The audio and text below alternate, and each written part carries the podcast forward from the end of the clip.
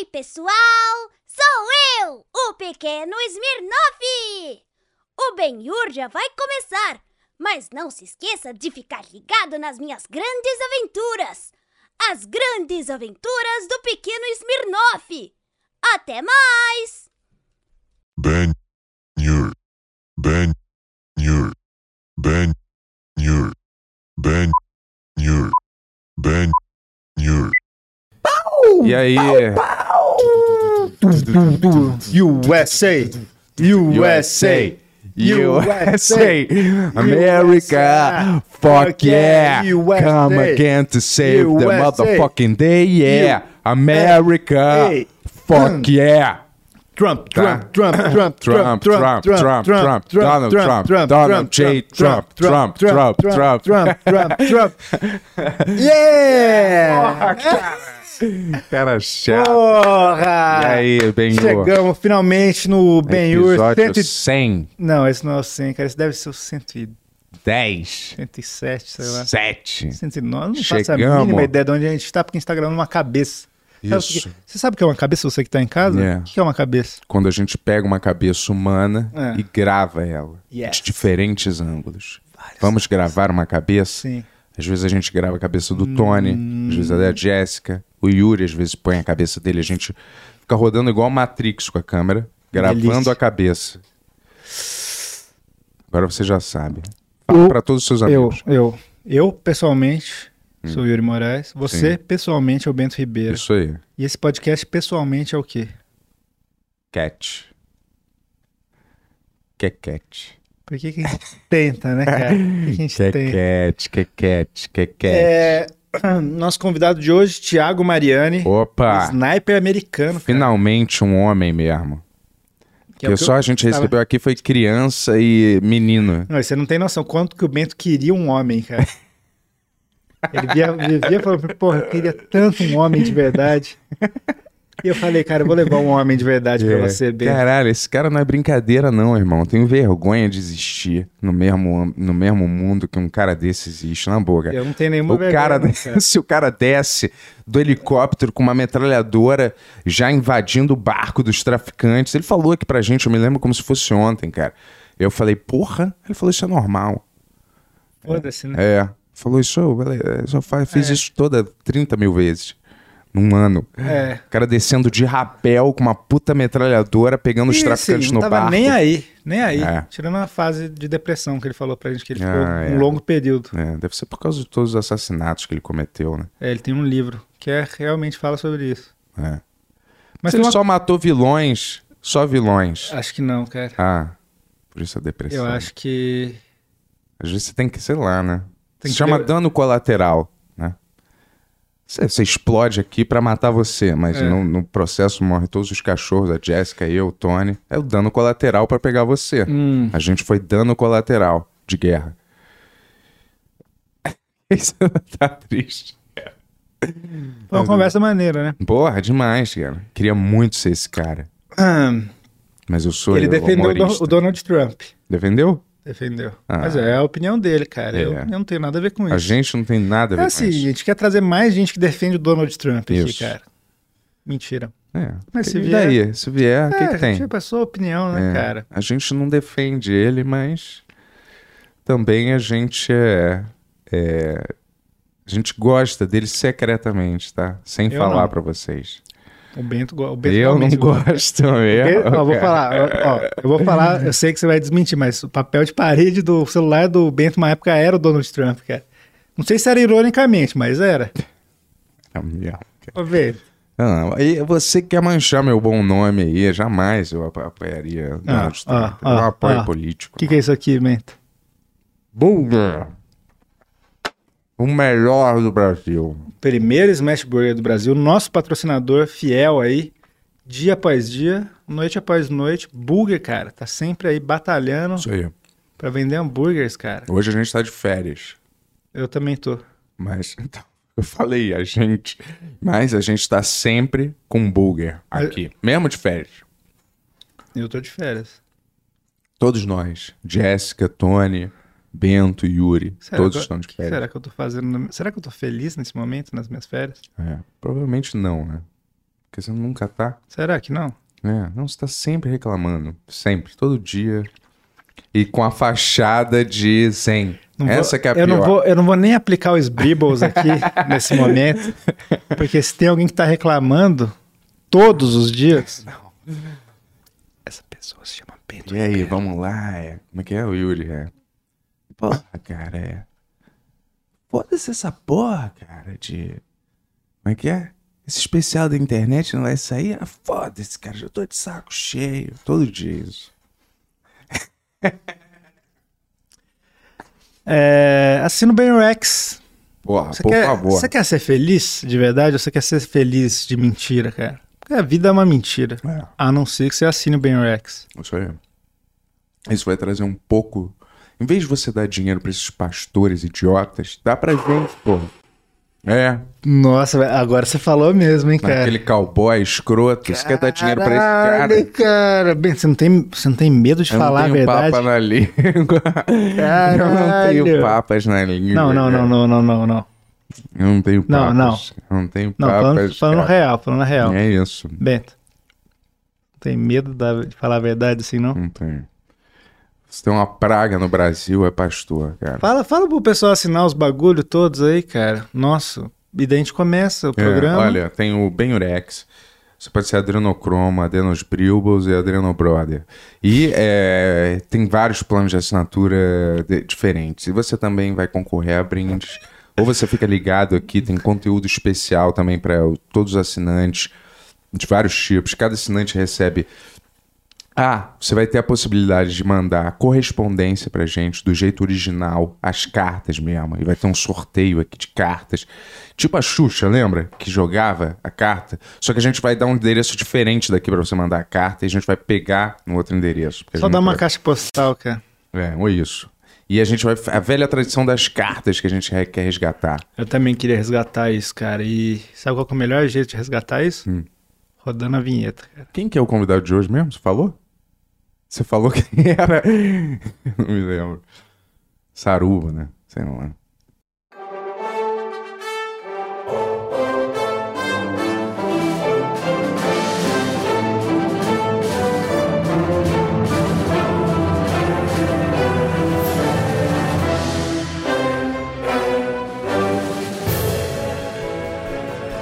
De São Paulo para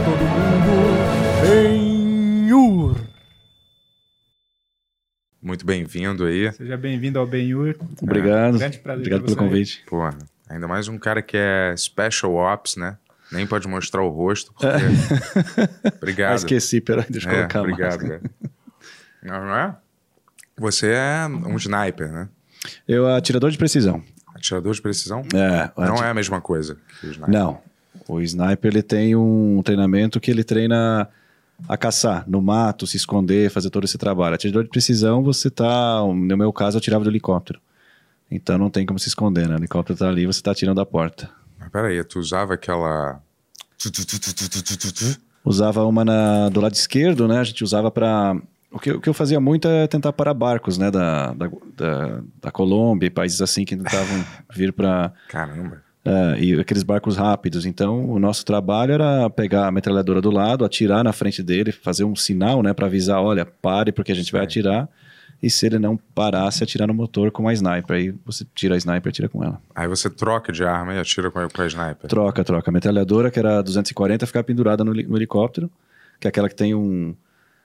Às vezes o, português meu Não, foge, relaxa, mas tem um, um cinturão de, de, de, de É. munições, né? Aquela, Porra, assim, já vi. O Rambo Então ela tinha. fica pendurada aqui e daqui eu sentado na porta eu consigo com a mão esquerda apontar e até acertar o alvo ou com a sniper eu consigo atirar. Então não precisa daquele cara. Não tem um cara que fica, que é o parceiro do, do, do atirador de precisão, que ele dá a, a medição do, do, do vento, do.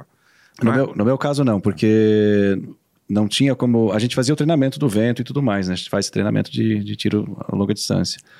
Mas no helicóptero você não tem como compensar com vento, com você só compensa com altitude, velocidade, e tem outras coisas que você usa, né? E como é que você sabe? é, eu sei, óbvio que é o treinamento, né? Uhum. Mas como é que você compensa, assim, se você.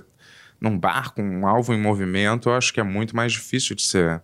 acertar do que um, um cara que tá mais ou menos parado, conversando, assim, né? É difícil porque o barco está em movimento, o, no mar ele está indo para cima e para baixo, para frente, para os lados, ele está tentando fugir, e você está no helicóptero que também não está estável. Então você está tirando de uma plataforma que não é estável e um alvo que também não é estável. O E o helicóptero ainda é uma barulheira ainda, né? Também, assim, deve É. atrapalhar um pouco a concentração, assim. É, atrapalha um pouco, mas você acostuma, né? Com o barulho você acostuma. Mas é, como, é, como é que tem que atirar um pouco antes do alvo? Isso. Você tem, que, você tem que imaginar, projetar onde ele vai estar um pouco, né? Daqui a Isso. uns, alguns segundos, né? Conforme a distância do, do barco pro helicóptero, você tem que projetar um pouquinho para frente para pro, pro projétil, né? A bala acertar. Você joga videogame, às vezes? Joguei bastante, hoje, É? hoje em dia não. É usado no treinamento, é, jogo de videogame? Não, É, não? Algum simulador, assim? É, não, a gente não usa jogo de, de videogame, não. o treinamento é, é no campo mesmo, sempre. É. O equipamento que você usa, você treina com o que você usa. Mesmo equipamento, mesmo uniforme, para você ter o mesmo peso, mesmo, mesmo todo, né? Você treina como você... Você treina como você combate, né? Train as you, as you fight, que a gente fala. Entendi. O Bento tá animado nessa, né, cara? Não, acho muito maneiro mesmo, cara. Eu acho, é, eu acho bem irado, assim, é, sei lá. Eu acho um trabalho que deve re- re- requerer uma disciplina, né? Sei lá, uma, uma esperteza, um poder de improvisação também de você, sei lá. Saber como Controle. lidar com uma situação adversa, assim, né? Muita calma e muito controle, né? É, mas muita calma às vezes. As pessoas nun- nunca estavam atirando em você enquanto você está tentando atirar, sei lá, em alguma coisa, você está sob fogo pesado, assim, ó. Já É teve o- uma situação dessa? Tem muita coisa que eu não posso contar. Eu nunca tive em, em- em com- Combate. combate é, específico, assim, é, como uma unidade do exército, por exemplo. Ela vai em combate, ela está em combate, ela dias em combate. Eu fazia operações, que a gente fazia operações de um, dois dias. Às vezes, é, eu fiz operações na Colômbia, na área da Colômbia, né, no- na costa da Colômbia, de 30, 40 dias e voltava. Então, não era uma unidade convencional, que você vai para batalha seis meses e volta, né? Mas é muito muito treino. Então, assim, o treino volta. Se você treinar uma coisa muitas vezes, você acaba virando reflexo. Um, um exemplo é, ainda mais aqui no Brasil, você aprende a dirigir com carro manual. Depois de duas mil vezes, você não pensa mais. Você está comendo um hambúrguer, falando no telefone e trocando a marcha. No começo está lá, não, primeira, putz, pera, pisa aqui, Sim, segunda, claro. terceira. Então, é, tudo que você faz, eles, a gente aprendeu, né? Tudo que a gente faz du- duas ou três mil vezes vira reflexo. Então, Vira, vira quase como uma segunda natureza, né? Sua, né? Já, natureza, é. É, você já tem uma reação isso. já diferente, né? o jeito de sacar uma arma, por exemplo, se você, quando eu comecei, eles falavam, vai na frente do espelho e fica lá, sacando a arma. Então não é só sacar a arma e levantar o braço, né? Que a gente fala o, o saque boliche, né? Que você saca assim, você levanta o braço, é o boliche. Ou é o pescador que você saca e faz assim, né? Que da, dos, dos antigos, né? Que, então tem um saque de arma que você já saca apontando, leva pro peito, pra frente. Se fizer isso toda vez, se eu for sacar a arma hoje, vai sair assim, porque o reflexo tá ali. Então é aquele, aquele controle. Saquei, apontei pra frente, voltei. Então tem a, um, um, um sistema né, que a gente usa, um treinamento que a gente usa, que, que acaba virando meio que um reflexo. É, mas se você tirar assim também, desse jeito, ela, vai ficar, ela pode ficar enganchada no, no coldre, né? Também, né? Se você faz é, assim, né? Isso, é. Meio assim. É que tem um, é, no começo, a- assim, né? O treinamento policial dos anos 70, por exemplo, eles sacavam a arma e eles, eles é, com a mão esquerda, ou enfim, com a outra mão, ele segurava a arma e levantava ela de baixo para cima. Isso mudou, isso agora você já saca ela assim, porque já pode atirar daqui. Você não precisa colocar a segunda mão aqui para atirar. Então, quando o treinamento vem e eles te treinam a sacar a arma com as duas mãos, levantar ela aos poucos, apontar e atirar, muito policial estava morrendo por conta disso. É muito tempo de você sacar Sim. uma arma e levantar. Então, se você ensinar ele a sacar e já daqui apontar e atirar, que a gente treinava muito assim: saca a arma, atira. Então, sacava já atirava daqui. Saca a arma, atira na, na segunda. eh, então, aqui, a primeira, segunda. Saca a arma, atira na segunda. A segunda já estava aqui, atirava daqui. Terceira. Então, tem esse. Tudo que você treina, você, na hora da, da adrenalina, na hora que acontece alguma coisa, você vai, vai fazer. Só que tem que treinar duas mil vezes, né? No mínimo. Cara, só só, só para contextualizar um pouco, você nasceu no Brasil ou nos Estados Unidos? Nasci aqui, Nasceu aqui. Uhum. Com quantos anos você foi para lá? 13 anos. E por quê, assim? Minha família foi cons- tentar uma vida melhor. E eu fui para lá, fui para a escola, trabalhei, é, trabalhei em tudo. Construção, já fui borracheiro, já, já fiz de tudo. Vendi carro e depois aconteceu 11 de setembro eu, eu me alistei. No próximo dia já fui lá e me alistei para defender o país. Você, você se comoveu, assim, com... É. Foi um ataque à mãe, né? Você considera, putz, eu tô morando aqui, tá tomando conta é, de mim, da minha família, de todo mundo, virou um- uma mãe. Estados Unidos para mim é como se fosse uma mãe. Atacou minha mãe, aquela coisa, né? Não, vou para vou combater. E, e aí tinha, você tem as opções, né? Guarda costeira, é, exército, marinha e os é, fuzileiros navais e a força aérea. São cinco. Então você faz um teste que é escrito e conforme a nota do teste você pode escolher qual deles é que você quer entrar. Então tem o mais difícil e o mais, mais fácil. O mais difícil é a guarda costeira americana. Depois a força aérea, depois vem os outros. E um amigo meu falou, cara, a guarda costeira é difícil, é muito... E eu falei, putz, eu vou estudar, né? Estudei, estudei, estudei, consegui, passei do teste, consegui a nota que eu precisava, aí entrei na guarda costeira. Que demais. E o que, que, que sua família achou disso na época? Ah, é... gostaram, né? Porque penso assim, a guarda costeira, o que, que ele vai fazer? A maioria das pessoas pensa, putz, a guarda costeira o cara vai ficar sentado na areia salvando alguém, né? É, ou vai ter, vai estar num barco salvando alguém em alto mar. Ninguém sabia que, que tem um grupo de operações especiais dentro da guarda costeira que, que faz operações no mundo todo. Então, eu também não sabia. Quando eu entrei, eu entrei para salvar vidas, né? E aí depois aprendi, eh, conheci esse grupo e aí lutei até, até entrar. Esses são os Navy SEALs? Não, é TACLET, chamado Tactical Law Enforcement Team.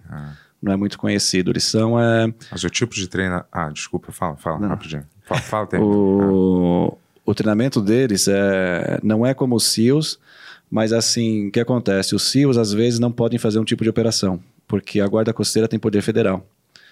Então, militar e federal ao mesmo tempo. Então, se os SEALs fazem uma operação em um barco com a bandeira colombiana, por exemplo, eles podem, pode ser um ato de guerra, porque a Marinha entrando em um barco com bandeira colombiana. Já se a Guarda Costeira entra, tem uma lei que permite ela entrar porque é uma lei federal. Então ela pode estar é, procurando drogas, fugitivos, alguma coisa assim. Então é, é um grupo especial da Guarda Costeira que pode atuar como federal e militar ao mesmo tempo. Tem jurisdição mesmo no, no- em- naqueles limites de, de mar, né? Qualquer lugar do mundo que, que tenha um acordo com os Estados Unidos. Então é, é, e cada país tem assim, por exemplo, a Colômbia. A Colômbia, se não, eu não lembro se era 12 horas que era, era o máximo. Então você para um barco colombiano, você vê um barco colombiano em alto mar, você vê o nome dele, manda a numeração e o nome dele para o governo da Colômbia e pede permissão para entrar no barco. Se não responder em 12 horas, pode entrar. Pode abordar o barco. Então, é, outros, é, por exemplo, a Marinha não pode fazer isso. Inclusive, a gente usava navios da Marinha para fazer operações. Então, era um navio da Marinha em alto mar, achava um barco, tinha inteligência toda, sabia qual barco que era, tinha aviões, satélite, todo mundo procurando, submarino procurando. Achava esse barco, é, aí a gente falava que era Law Enforcement Phase One, a gente tirava a bandeira da, da Marinha, levantava da Guarda Costeira, agora esse navio é da Guarda Costeira. Quem manda é a Guarda Costeira. Então, o time nosso de nove pessoas é que comandava a operação. A gente ia fazer a operação como, como alguém da Guarda Costeira, como oficial da Guarda Costeira, para abordar esses barcos. E como é que, como é que cai na, na jurisdição da Guarda Costeira? Assim, vocês, a Guarda Costeira conduz as investigações ou é outro departamento que passa, assim, agora é com vocês, galera? Tem muita, muita inteligência. Então, na Colômbia, o, o DEA, né, que é o, o DEA, que eles falam, que é o DEA, é, que é a parte de, de drogas, de nar- narcóticos dos Estados Unidos, eles têm toda essa investigação lá. Muitas vezes eles falam, olha, navio tal saiu cheio de, de cocaína, saiu da cidade tal, tá indo sentido tal. E a gente ia procurar em alto mar. É mais esse tipo de caso, né? De droga, de tráfico de droga, né? Isso, isso. Ah. É, então, é terrorismo também. Terrorismo é alguém levando uma, uma bomba ou arma química para um lugar, ou, ou um terrorista na, na- no próprio barco, para entrar no, pelo Ah, México. sim. É. Eles davam a volta, entravam pelo México, do México eles têm mais acesso mais fácil aos Estados Unidos. Caramba, porra. E é maneiro esse trabalho, você não acha? É legal, Ah. era, foi bom, dá saudade. Hã? Dá saudade? dá, dá saudade. Fez é, operações, por exemplo, no Iraque. Eu fiz no Iraque, a gente foi treinar o, o grupo de operações especiais iraquiano a como defender a costa deles, como defender as, as plataformas de, de petróleo deles. É, é um trabalho bem, bem interessante. Então, sempre tinha alguma operação assim que a gente fazia que era. E o que, como é que é o, o treinamento mesmo, assim, do... Porque eu, eu me- eu me lembro, assim, de, de ver que o do Navy SEALs era... Assim, se os filmes, né, é claro, Sim, sim. retratam al- alguma coisa da realidade, assim mesmo, parece ser... Tanto que tinha até um sino, né, que Sim. A galera bate, assim, se não aguenta mais e é tipo pra pedir pra sair. E, os, e a galera é super, né, hardcore, assim, né, os, É. os generais, assim, bate... Quero ver você sair. Por que, que você não bate esse sino, cara? É. A gente precisa tirar uma pessoa daqui hoje, pelo menos. É. Ah, O'Malley, você não bateu, hein? é, não, não é uma parada, eu não sei se é. Se é- Não, não chega a ser, a ser esse ponto. É... Mas é um treinamento bem rígido. Se você não passa, você não entra. Então, é... são, são poucas pessoas escolhidas todo ano. Porque a Guarda Costeira, se você for ver ela hoje, quer dizer, hoje não, no tempo que eu estava lá dentro, tinha 35 mil é, é, pessoas né, na Guarda Costeira. Ela era menor que o Departamento de Polícia de Nova York. Só que ela toma conta do país inteiro, inclusive os lagos. Então, pensa assim, ela está tomando conta da costa inteira, os lagos, a- o narcotráfico do sul, que é da Colômbia, dos, dos, dos países do sul ali de baixo, mais a parte de terrorismo no Iraque, naquela área, e a parte de pirataria eh, na África, que é no chifre da África que a gente fala. Então, eh, a, a seleção para entrar nesse grupo é bem rígida. Eles escolhem pessoas que não, têm, não tiveram nenhum problema eh, dentro da guarda costeira, depois tem a parte física, a parte de treinamento de para você atirar, para você, eles querem ver se você consegue eh, se controlar, se você tem um controle e tem a disciplina para entrar no, no grupo, porque você não é não é combater. Você tá, você tem que tá- ser treinado a combater e ao mesmo tempo saber as leis federais na, na cabeça. Você está como um oficial federal. Então você tem que saber se você está aprendendo ele ou aprendendo alguém, se vai ser legal ou não, porque depois vai para a corte. Então é, você tem que fazer um, um case package que a gente fala, todo preparado, teste de droga, tudo. Então tem uma, um estudo bem rígido na, na guarda costeira que você tem, você tem que fazer. Então não é só, só combate. Então é realmente é, é, é um, é um grupo bem difícil de entrar. É, eu não sei se até hoje algum brasileiro conseguiu, mas eu naquele tempo era o único brasileiro lá, então era o único que falava português no, no, no grupo de operações especiais. E, e foi isso. Era um, é, é, é bem difícil entrar, e, mas Mas- é bem. Você tem que aprender várias modalidades de luta. A gente aprendia o Krav Maga. Krav Maga, É. que esse é o mais letal, né? Ele, porque ele engloba outros estilos também de luta, né? É, o dele é mais é, defesa e, e realmente para você se defender, matar alguém e você não, não- Entendeu? Então é usar qualquer tipo de, de De ferramenta. improvisação, né? É, não tem lei no Krav Maga. No Krav Maga você não, você não é obrigado a pegar aqui ou fazer isso, ou não pode chutar o. Sim, você né? tem que usar qualquer coisa é, pra... Fez Krav Maga há um tempo. né? É, mas eu não. Eu tenho, tenho até vergonha de dizer que eu fiz aqui Krav Maga, mas fiz pouco tempo, assim. Eu acho que eu não, não tenho. Não é, não é uma natureza, assim. O sonho do Bento é fazer um treinamento militar, cara. É, eu tinha Legal. mesmo essa, essa vontade, assim. Eu acho que é uma parada que, sei lá. Mesmo se você não seguir a linha, eu acho que é, te deixa mais preparado pra vida em geral, né? Preparado para tudo. A disciplina que, que você tem lá é, te prepara para praticamente tudo. Tudo na vida que você fizer depois é, realmente ajuda bastante. E você não tem é, é, família, né? Que você falou. Você não é casado, né? Não sou casado, não. Não, nem... Sou divorciado, nem, Ah. nem filhos também não tenho. Mas isso não é por causa da Não, não. dos inimigos não usarem Não, não. contra não. você. não, não. lá, a- Não, eu fui casado no. No tempo que eu estava no militar, eu não era casado, eu casei mais, mais pro final da, da minha carreira militar, eu casei.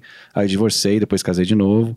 Mas tudo, tudo tranquilo. não tem esse, esse negócio de você não revelar sua manter sua identidade um pouco mais nas operações, assim, não sei. No, durante a operação, sim. É, tem muitas operações que eu, eu não posso conversar e comentar porque continuam andando, né? São, são coisas que, que ainda estão lá, ou eu talvez nem. Talvez acabou, eu não sei ainda, e, mas eu não vou comentar porque pode ser que pode. Não, Mas É. eu tô dizendo assim, no meio da ação mesmo, Uhum. é, quando você tá lá, os criminosos, os, ou, sei lá, quem você tá, tá Sim, perseguindo, eles não, não podem ver sua cara, né? É, a gente sei. tentava vedar, é, colocar alguma máscara, alguma coisa para eles não verem durante a operação, porque a gente prendia muita gente que ia para cadeia e depois saía, né?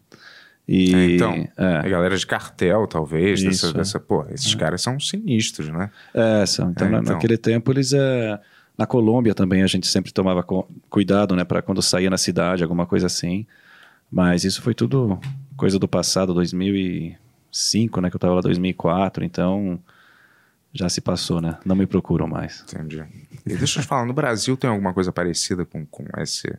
Com esses. esses é, Eu vi falar Essas que- divisões, assim. É, o, o treinamento, eu vi falar que um treinamento muito bom aqui é, é GRUMEC, né, que eles falam, o, GRUMEG, é, grupo de mergulhadores, né? ah, é? É, que os caras são bem, bem treinados. E eu acho assim. é, até alguém uma vez falou: por que você não vem treinar é, o BOP, por exemplo, no Brasil? E minha resposta sempre foi: treinar o quê? Meus caras são os melhores da, da área deles, não tem o, o que treinar.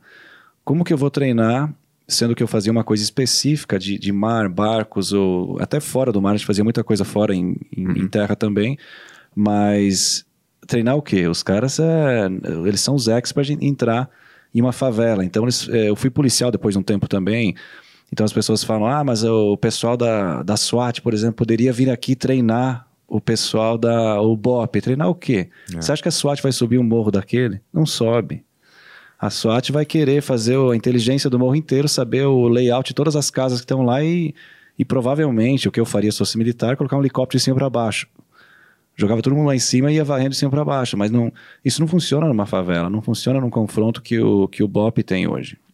Então, eu acho que o melhor mesmo para esse tipo de operação, no caso do BOP, é o BOP. Não, não tem o que ensinar para eles. Eles têm a melhor experiência do mundo para confronto no local deles. Agora, se você tirar o BOP e colocar em, uma, em um, no mar, ou no deserto, alguma coisa assim, talvez eles não tenham o treinamento para fazer isso. Então, não, a gente não pode, às vezes, achar que alguém tem um treinamento em uma coisa, ainda mais achar que nos Estados Unidos é o melhor treinamento do mundo, que não é, e, e, e- e colocar alguém para vir treinar alguém na área específica dele, né? Mas aqui é, é, tem uma grande rota de, que de- eu acho que entra várias armas e drogas também via mar, né? Aqui, né? Por barcos também. É um problema isso, né? Não Acho que é uma mais, é, é mais pelo rio, né? Lá- Acho que no Amazonas, lá em Rio? cima, tem um- uma área que o pessoal entra. Ah, pelo mar é o que eu, que eu saiba, a não ser que seja ali em cima, né? Perto da Venezuela, naquela área ali na. É, eu tô assim né? falando, mas eu, eu posso estar falando Hum. alguma besteira, mas o que eu já ouvi falar é que eh, os barcos aqui também são uma rota também de, de, de droga e tal. Uhum. Aí não funcionaria, não seria um- uma espécie de guarda costeira também que, que Poderia ser. faria esse é. trabalho, assim, entendeu? Poderia ser um, um trabalho desse, é, mas como eu falei, eu acho que aqui é mais rio, né? Não, não é mais mar. Mas poderia, talvez, ah, um, um treinamento assim, a gente poderia, poderia ajudar, sim. Nesse caso, sim. Porque. ah, desculpa, eu esqueci. Você chegou a fazer alguma. No Brasil, assim, que você falou, qualquer país que é- tem acordo com os Estados Unidos, né? Naquele tempo, o governo que estava no Brasil naquele tempo não queria ajuda americana. Ah, não? É, não. Então, Ah, é, entendi. é o governo. Se o governo pedir ajuda americana, o americano está tá sempre disposto a ajudar, né? Então, é, a- a Col- naquele tempo, o Equador pedia bastante ajuda, a gente estava sempre trabalhando junto com o Equador, a México, Colômbia. Então, é, esses países realmente. a- As ilhas do Caribe também, muitas ilhas do Caribe. Eu fiz operações com os britânicos nas ilhas do Caribe. Eles é, pediam ajuda, né? Ou, deix, ou deixavam os Estados Unidos entrar ali para ajudar. Olha ali o Tony. Fala aí, Tony. Você falou que entrou para as Forças Armadas por conta do 11 de setembro, né, do Bin Laden. É, como foi para vocês, dentro da Força, e- esse caso de sumirem com o corpo né, do, do Bin Laden quando pegaram ele, tipo, que, que jogaram no mar ali, né? É, como vocês viram isso lá dos Estados Unidos? Essa atitude. É, lá foi assim, é, pelo que eu sei, pelo menos, a gente não sabe 100% o que aconteceu, mas o, a gente soube na parte interna das pessoas que a gente conhece que que estava ali é, próximo né, do, do, do que aconteceu, não tão próximo, estou dizendo, mas os militares que estavam lá e, e- e comentaram depois, foi que eles mataram ele, né, ele- na- no confronto que entraram na casa dele, e eles deram tanto tiro na cabeça dele quando eles passaram por ali que não tinha como, como identificar o rosto. Ah, mas por DNA, eles identificaram, inclusive, se não tivessem, os terroristas teriam voltado e falando, tá aqui o Bin Laden, vocês erraram, entendeu? Então, acho que realmente é... Eu acho, na minha opinião, que ele morreu. é, e o enterro dele, de livrar o corpo, é assim: se você pega o corpo dele e traz para a terra, é, vai virar um, um, lugar de martírio, né? Então vai, os terroristas vão, pode ter um confronto. Então o único outro jeito de você enterrar é, na lei muçulmana, pelo que eu sei, você lava o corpo, você enrola e você pode enterrar em alto mar. E foi feito isso, enterrado em alto mar, e nunca foi passado a localização exata em que parte do mar que foi enterrado, mas tem vídeos né, mostrando que eles realmente lavaram o corpo, respeitaram a, a, a lei é, do Islã, é, enrolaram o corpo e fizeram um enterro em, em alto mar. No, no 11 de setembro, você participou da, da do, que, do que estágio? De ajudar na, no, na, atirar as pessoas que foram presas lá também? Ou... Não, eu, só, eu entrei quando... Ah, você entrou é, para treinar Isso, e é. para... Foi o que motivou ele a entrar. É, é eu vi, porque eu vi que várias pessoas, né, tiveram... que ajudaram lá, né? Sim. É, na remoção da, das, é. da, das coisas e as pessoas também que ficaram presas lá. Isso. Acabaram sofrendo várias também sequelas, né? No Isso. pulmão e, e, várias coisas assim. É. Né? Então... Os, os bombeiros lá estão processando agora o a cidade tentando ganhar alguma coisa. Muitos deles pegaram câncer, é, enfim, tem bastante coisa aconteceu ali. Tem umas teorias que, que isso foi uma, um ataque interno, né? Sim. Sim, uhum. mas eu não, é, eu não sei até onde tem a veracidade nisso. Sei lá, tinha uma. É, você, é. eu imagino que.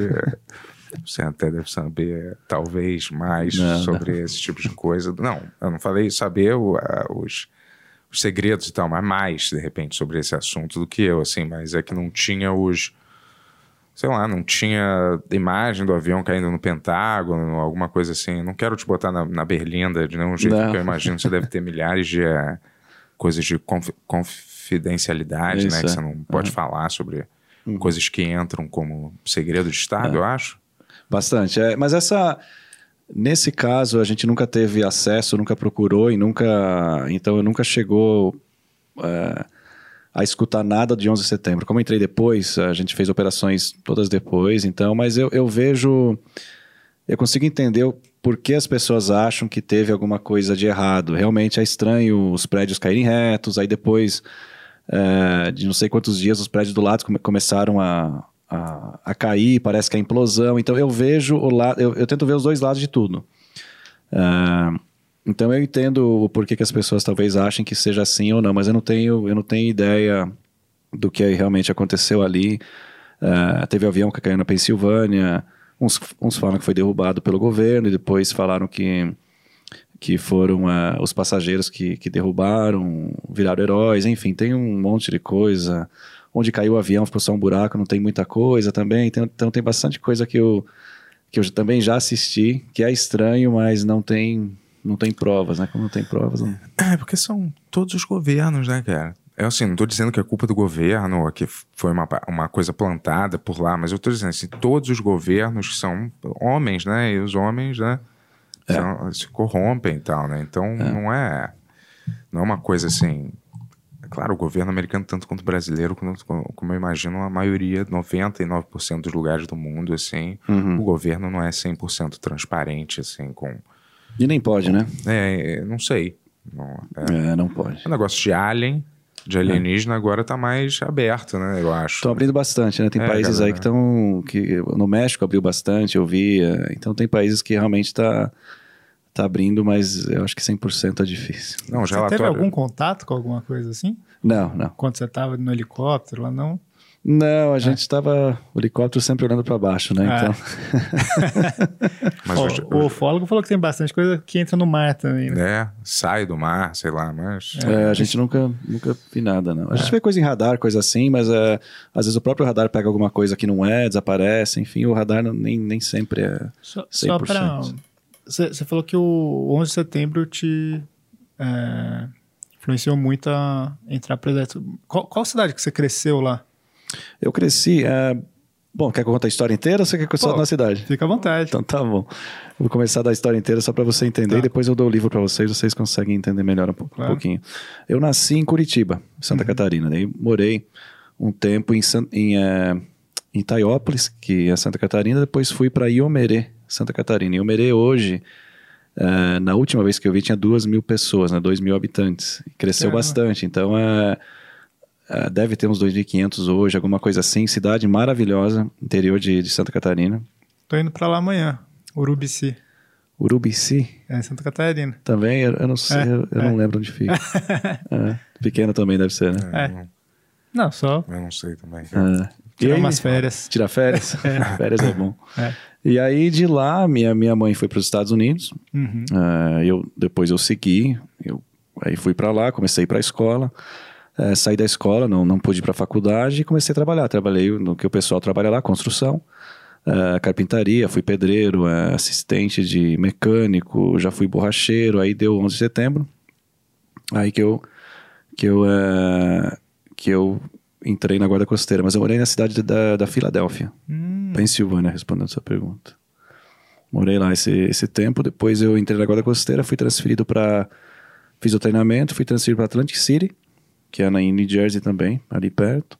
E dali eu pedi transferência, pedi para entrar nesse grupo tático, que é o, o Tackle Itself, que fica em Miami. Aí lá que eu fiz minha, minha carreira militar. Saindo de Miami, eh, as operações saíam todas de lá, a gente viajava a voo comercial para algum país e lá encontrava o navio ou a operação que a gente ia fazer. Eh, de lá, eu fiz 11 operações eh, totais. De lá eu saí, virei policial na cidade de Boca Raton, na Flórida. Depois de- disso aí eu saí também, vi que não era para mim.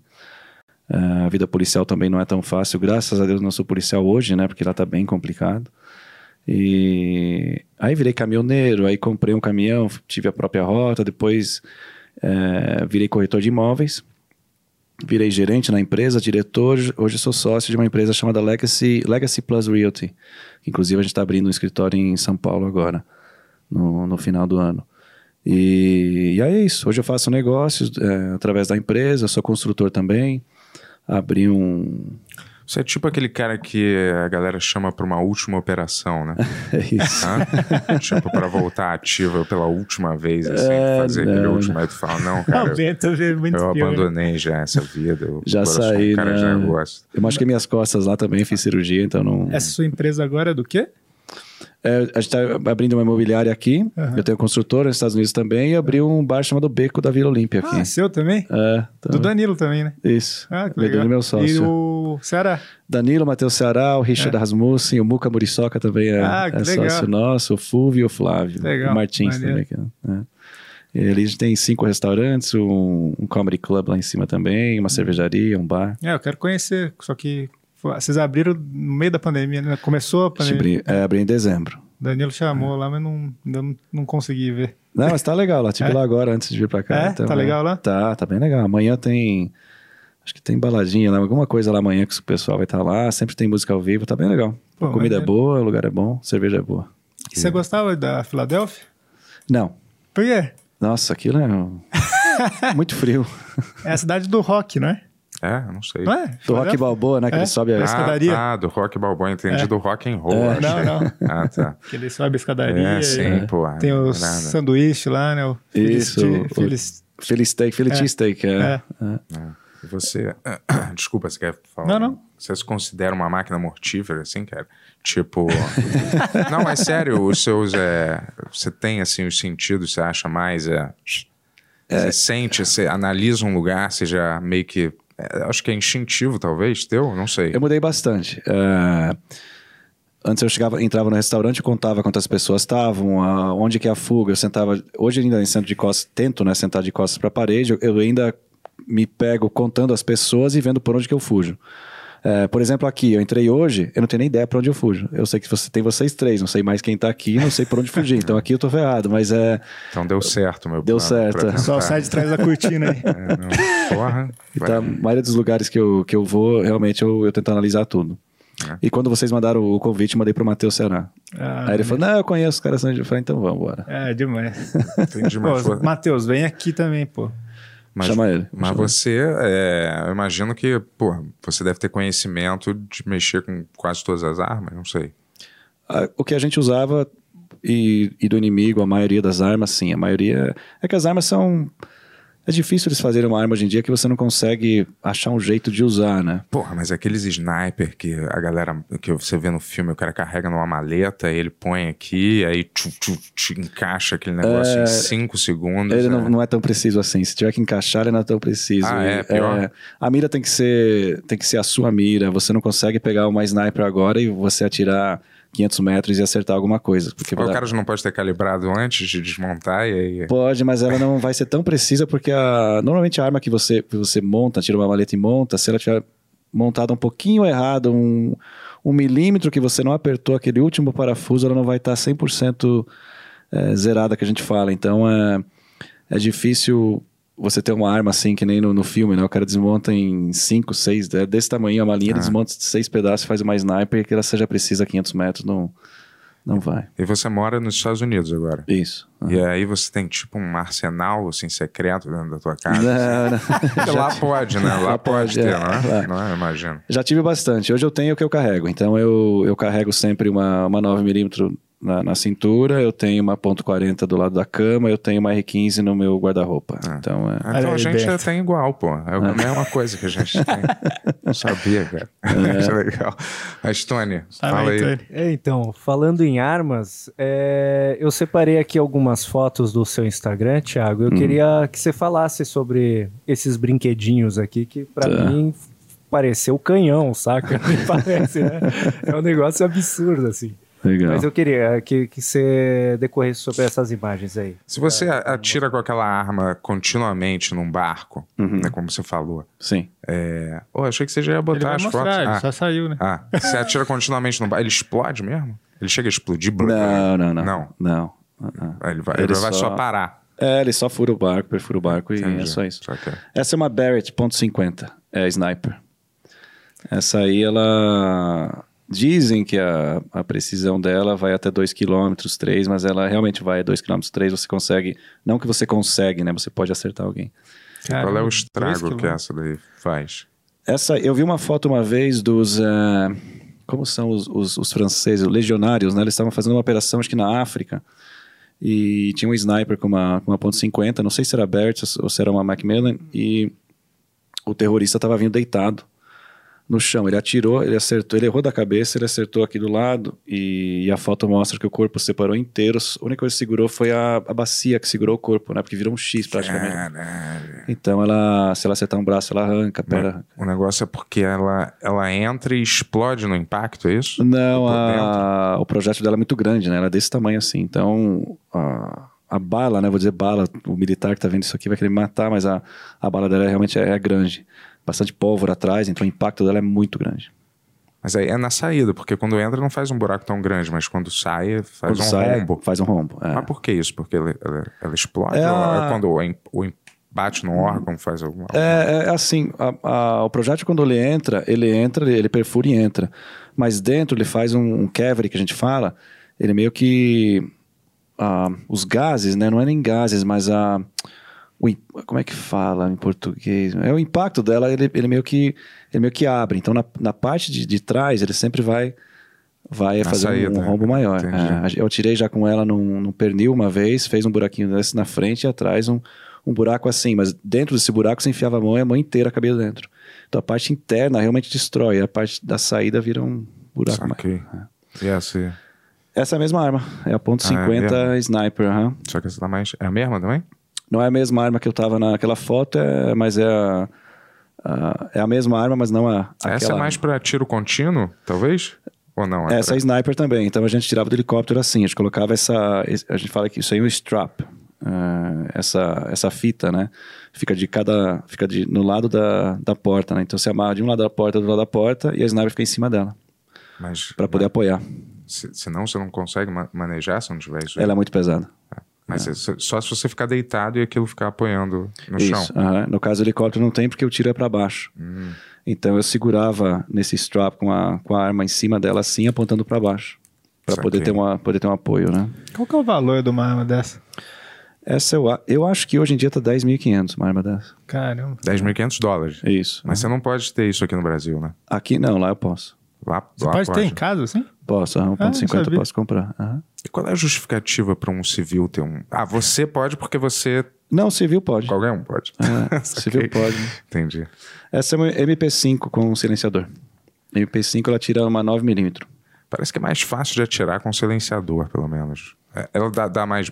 Dá mais ela tem- menos coice, menos impacto. Ela tira, ela tira um pouquinho da precisão, é, perde o som, né? Não é um silenciador, né? Ela é um, um é, suppressor que a gente fala. Ele, o, o barulho fica bem, bem Abafado. diferente. É como se fosse um tapa.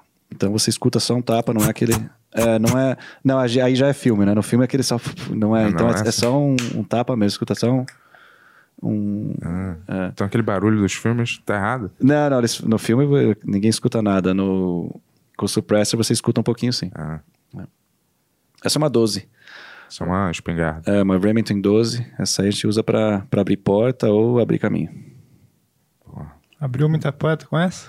Não. esse é um blindado da, da SWAT que a gente fez no treinamento.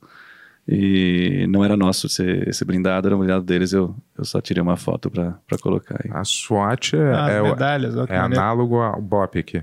É, é que lá é diferente, né? As pessoas aqui acham que SWAT é, é um. É É o um equivalente ao BOP. É, e lá a SWAT, é, cada departamento tem a sua SWAT. Então, por exemplo, é, teve um cara no Brasil que fez um treinamento na SWAT. Aí você pergunta, qual SWAT? Ah, na SWAT lá do Texas, não sei da onde, ele virou não sei o que da SWAT lá.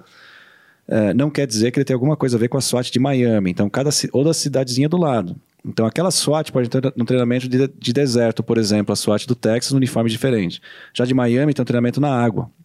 A gente treinava muito eles e com eles na água, porque para fazer treinamento em, em caso algum barco venha, alguma coisa assim, a gente treinava bastante com eles em Miami. Então, cada SWAT tem um treinamento diferente. Tem umas que são melhores ou piores, umas têm armas melhores ou piores, mas elas são todas diferentes. né? Cada cidade tem a sua SWAT. Umas chamam de SRT, que é Special Response Team.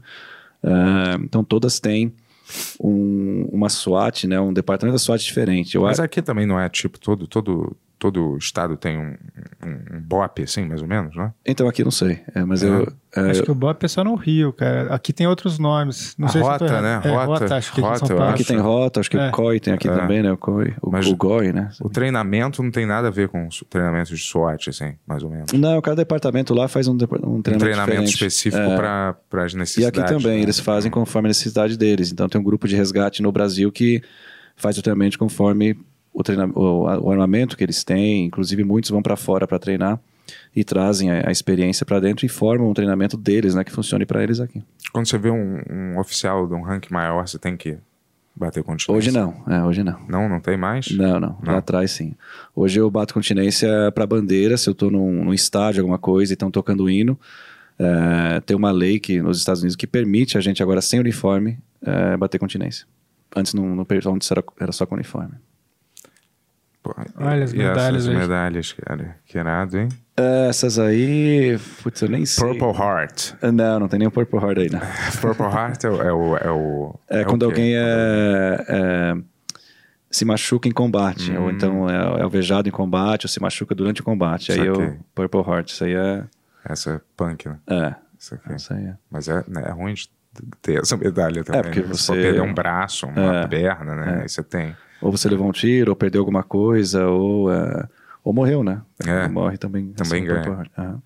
Essas insígnias é, redondas são de operações que você participou, é isso? As redondas, ah, você diz os, os patches ou a Ah, medalha? Isso, os patches. É, os patches, esse aqui da, da esquerda, que é o, o Tactical Law Enforcement Team, tem aquela caveirinha ali, é do nosso grupo. Era do grupo 403. Até na testa da caveirinha tem 403. É, então, esse é o nosso grupo. O do lado esquerdo também é do, do, do- é, de, um, de um grupo de sniper, né, que eu, que eu coloquei ali. A do lado direito é do grupo todo, né, não, não do time. Porque, por exemplo, essa aqui é do time 403. A do grupo do lado direito é do grupo todo. Ah, qual a outra? A de cima é da, de um grupo da Marinha, que a gente eh, trabalhava junto em fazendo operações na Colômbia. Eh, as de cima é a bandeira dos Estados Unidos, a bandeira, ah, o patch da Guarda Costeira. Aí tem a, o distintivo meu, aquele de cima, que está em cima das medalhas, tem um distintivo de, ouro ali, redondo ali, é o distintivo que a gente usava, identificava que a gente era o grupo tático. Então, qualquer lugar da Guarda Costeira que alguém use isso aí, o pessoal olha e fala, não, o cara é do grupo tático. Ah, E aí vai, o que está redondo ali são medalhas e ah, os, os, os, pequenos, os pequenos ali, eles são é, ribbons que a gente fala, não chega a ser uma medalha. Então, cada medalha tem um ribbon desse, um quadradinho daquele ali que você coloca no, no uniforme. Isso, isso não são bandeiras, não. Né? São, Não, não. são Não, alguma- é, cada um representa uma operação, uma, Ah, uma medalha que eu recebi. Saquei, É. entendi. Inclusive tem uma ali, acho que é ter- na parte de cima, se não me engano, é ali que tá do furacão. Tem uma que, é, que foi quando o Katrina passou, deram uma medalha para quem fez resgate, quem ajudou a- na, na parte do, do furacão que passou e tem um furacãozinho no meio dela, acho que é a terceira da- na parte de cima do lado direito. Lá. Então, é, cada uma tem um significado, uma operação, e cada estrelinha nela significa uma extra. Então, se eu tirei duas medalhas iguais, eu recebo uma medalha e uma estrela. Três medalhas iguais, é uma medalha e três estrelas, duas estrelas. E quem te dá essas medalhas? Assim, tem, uma, tem uma cerimônia? Tem, tem cerimônia, a guarda costeira faz tudo, né? Então cada uma tem um significado. Tem uma de salvamento aí, tem um monte de coisa aí. Se você morre em- combate ou alguma coisa assim, eles fazem aquele enterro que todo mundo atira e, Fazem, e aham. põe. É bonito aquilo É né, bonito, cara? é, É uma bem simbólico, é bonito. Puta honra, assim, né? É. Parece, né? Assim, Sim, né? Todo mundo dá um tiro pro céu, assim. Isso, isso. toca um, um hino, né? Toca. aham. Quantas pessoas tinham no seu time? Nove pessoas. Nove pessoas. Nove pessoas, o grupo tinha nove times, então nove pessoas cada time, mais nove, nove, nove times e. Aliás, tinha dez times, é, não eram nove, entrou um depois.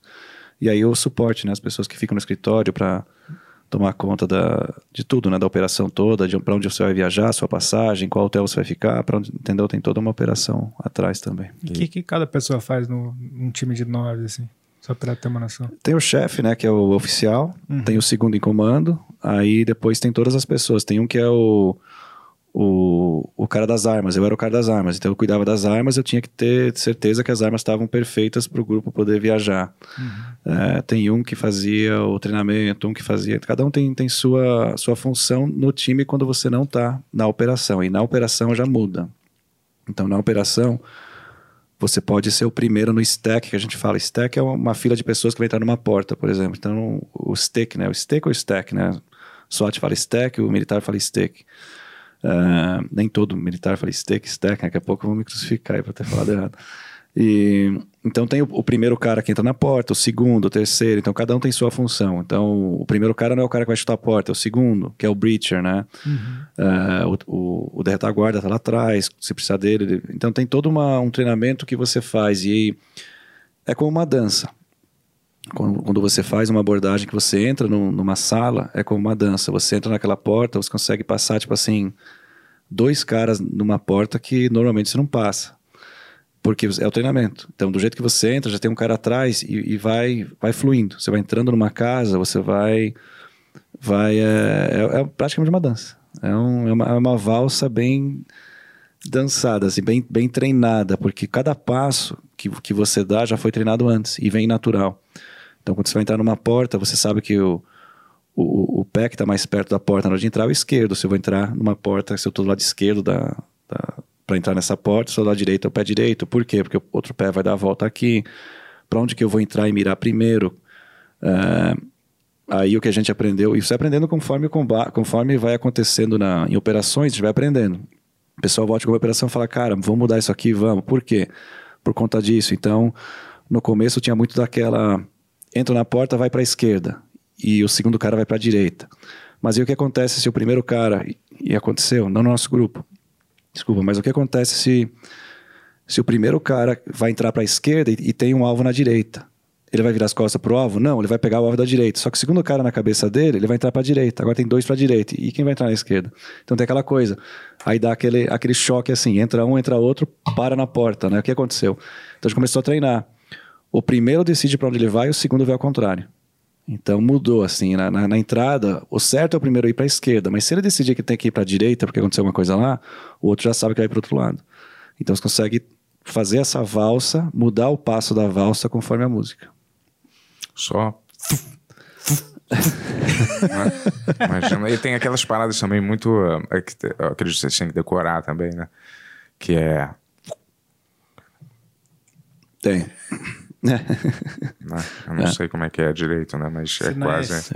São, são quantos sinais que você tem que saber, cara? Uns cinco? Então, tem um monte, mas a gente tentava, tentava evitar, porque às vezes, não- se você não treina muito usar sinais, você acaba dando sinal errado. Então, nas nossas operações, a gente parou de usar sinal.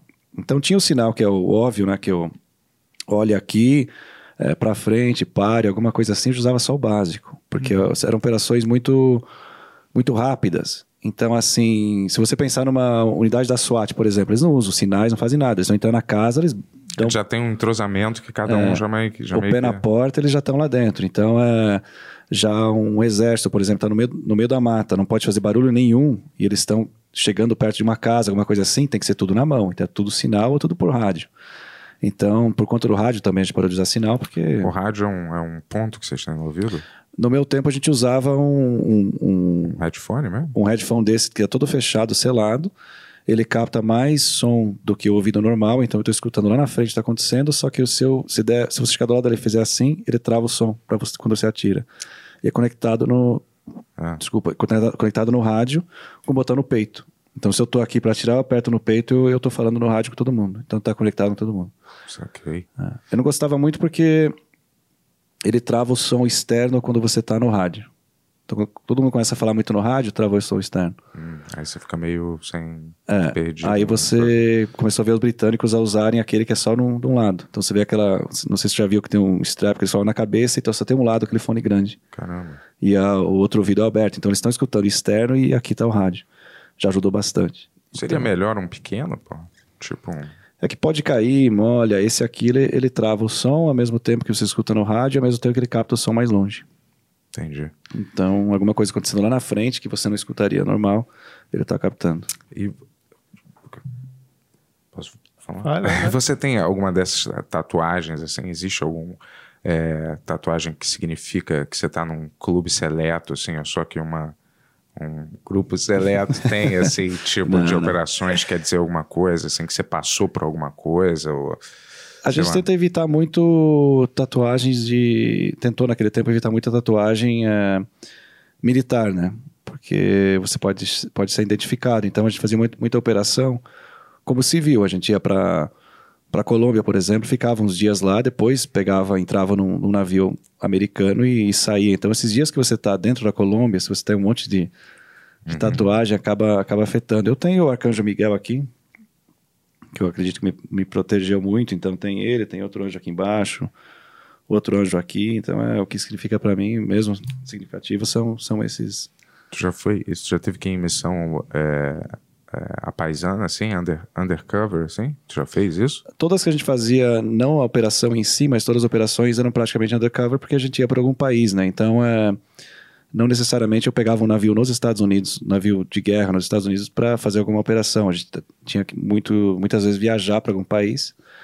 Aí Então, você tinha que ficar vivendo como civil no lugar por um tempo? Não, não, era, era chegar numa cidade rápida. Então, por exemplo, eu chegava em, vamos dizer, em Cartagena. É, chegava lá, ficava um ou dois dias até chegar o navio, encontrava o navio e ir para alto mar. Então, esses dois dias você está paisano, você está lá como civil, você está bebendo, comendo, tudo normal. E como é. É, entendi. Maneiro. Mas e como, como é que você enxerga que é a liberação, a, a flexibilização da galera em relação às armas, assim? Você não acha meio perigoso, assim, vendo um exemplo, sei lá, eu não sei, você sabe melhor do que eu, que você mora, mora lá, né? Aham. Mas parece que as pessoas lá são um pouco obcecadas com, com armas, né? E com É. esse negócio de armamento, assim. Tanto você pode comprar até no supermercado normal, você pode comprar uma espingarda, né? Sim, Um depende do negócio- estado, você pode comprar. É que é assim, o que, o que eu acredito de lá? Eu, eu, eu acredito na liberdade de você po- poder comprar uma arma e poder se defender. Mas eu, ao mesmo tempo, eu acho que lá atrás deveriam ter verificado todo mundo que comprou arma. Teve estados que não verificavam. Então, é, eu acredito na liberdade de você ter uma arma se você não tem alguma procedência, alguma coisa assim que, que você fez de errado. Não é um criminoso, nem, nem problema mental, alguma coisa assim. É, porque lá, por exemplo, ninguém vai te assaltar no trânsito, porque ou você vai estar armado, ou o cara de trás vai estar armado e vai te ajudar, o cara da frente vai. Então alguém vai estar armado, está sempre armado. É, então, a- ninguém entra numa casa, por exemplo. Muito difícil alguém entrar numa casa, porque quando eles entram, eles entram achando que não tem ninguém. Então, eles não veem nenhum carro na casa, eles vão assaltar a casa, tipo, pensando, não, não tem ninguém. E às vezes se surpreendem e A acabam... pessoa tem o direito de matar a outra Tem. se ela entra na casa. Então, na casa tem o direito. Eu acredito nisso, no- na casa e se você é um fazendeiro, no seu terreno. Alguém... Acho que essa lei tem aqui também, né? Tem? Não sei. Se, Não alguém, sei, se é. alguém invade sua casa e você mata, acho que. Que é just, que É, eu não, s- não não vai sei. preso, né? Não sei. Aqui eu não sei. Eu sei que de tanto filme que eu assisto, coisa que eu vejo americana, eu sei que se o cara entrar lá, é, a pessoa tem o direito de matar ele, mesmo se for um cara que entrou errado na casa, ou alguém É, que. Dá uma checada depois, Tony, só pra ver se a gente não tá falando Alguém que entrou por acidente, bêbado, sei lá, o cara matou, ele tá no direito dele, vamos dizer assim. entendeu? É, De- é. de- Tem, depois tem processos, né? É, O civil, por exemplo, se um bêbado entrar sem querer e for Aham. morto, a família vai processar civil porque não era. Mas aí também vai de- do que, que ele fez na casa, né? É, mas às vezes o cara também ele não, não, não, fa não fez uma distinção sobre aquele cara ser um Não, bêbado, tá no escuro, um, alguém é, entrou um na casa, invasor. O é. cara também tem, É. tem essa, essa coisa, né? Fala, Tony, desculpa, eu falar mais um negócio. né? É, eu fiquei com uma dúvida sobre esse lance de como, uh, que, que você vem, você vai é, undercover, né, para os outros países. Mas e o armamento? Como é que você consegue levar essas paradas desse tamanho, mano? Tipo, é um, um- você faz um transporte para o país que é um transporte oficial ou você vai de comercial mesmo e aí coloca uma carteirinha e fala, ó, eu tô levando esse armamento aqui, mas fica tranquilo. É, é? Teve vários, é, é, na- na- pela minha experiência, é, muitas vezes o armamento já está no, no navio que eu vou fazer a operação. Se não tiver lá, eu já cheguei aí para as ilhas de armas. Então, com as caixas de armas, chega lá, faz a imigração, tá aqui a carta. É, a gente tinha um passaporte vermelho, que é diferente, né? Não é o azul, então a gente tinha é, um diploma, não sei se é diplomático ou é, é oficial, não é diplomático. Então a gente entrava com as armas nesse país, tinha alguém lá esperando, né, da embaixada para É imunidade diplomática, é isso? é mais ou menos isso, né? Ah. Algum acordo que os Estados Unidos deve ter com, com esse país. E então era o passaporte oficial. A gente entrava em países com passaporte oficial, não era como turista. E então já teve casos de ir para as ilhas é, com as armas. Inclusive a gente foi para um uma ilha, o oficial falando, eu quero ver a arma, e a gente falou, não, você não vai ver a arma. E eu era o, o cara encarregado de levar as armas. E ele quis ver as armas, eu falei, cara, eu não vou abrir aqui dentro, na frente de todo mundo. E aí parou a imigração, os caras queriam ver as armas, né? E eu abri na frente de todo mundo, tá bom, então abre aí e vê. Tinha a sniper lá dentro, todas as armas lá dentro, na frente de todo mundo. Eles queriam ver, a gente abriu, fechou e foi embora. Então eh, teve, you know, teve casos que as armas estavam lá, outra vez as armas estavam na embaixada, chegaram através dos meios da embaixada e a gente pegou as armas na embaixada e outras vezes eh, a gente levou. Então tem tem casos eh, diferentes aí, eh, ou a gente mandava por transporte militar até chegar no, no, no- no país que a gente vai fazer a operação. E dá pra fazer um turismo? Tô brincando, não, acho que não. Acho que é, é entrar e sair, né, cara? Que vocês, vocês vão, né? Esses lugares, né? Você falou entrar e sair, geralmente, né? Você passa uns Os países, dias lá, né? um, dois dias antes da operação. Depende da operação, é. A gente está esperando o navio. Se o navio atrasou, a gente pode passar. Já passei nas ilhas duas semanas. Sim. Mas você pode aproveitar ou você tem que ficar meio alerta ali? Você deve apro- aproveitar para Ah. não gerar nenhum Desconfiança. é, nenhuma desconfiança. Então a gente não não barbeava, não tinha aquela cara militar assim, aqueles caras todo militar, retinho, nossa, só tomando água. Todo mundo vai desconfiar, né? Então você chega lá já sem fazer a barba, fazendo festa, ninguém desconfia, tá tudo Entendi. certo. É, mas Sim, mas eu- antes o Tony perguntar, tava, tava falando do negócio das armas lá, né, no- Uhum. nos Estados Unidos, né? Mas e que também os colégios, né, cara? Também, que a galera aqui, aqui não, lá, né? É. Uhum. É, entra muito, tem muito desses casos da galera, Teve. de um, de um cara entrar num lugar totalmente louco, assim, e sim, sim. começa a atirar. Isso Teve, também teve. isso não pode ser pela facilitação do, do- do- do- Porque o cara pode ter esse desejo assassino, né? Mas às vezes Sim. ele, não, se ele não tem como comprar várias armas, A arma facilita, né? né? Porque se ele pegasse uma faca, ele não ia matar tantos, né? Se for pensar. É. É, então a arma realmente facilita. Tem uns que falam que videogame facilita, eu não acredito que videogame vai facilitar, mas é.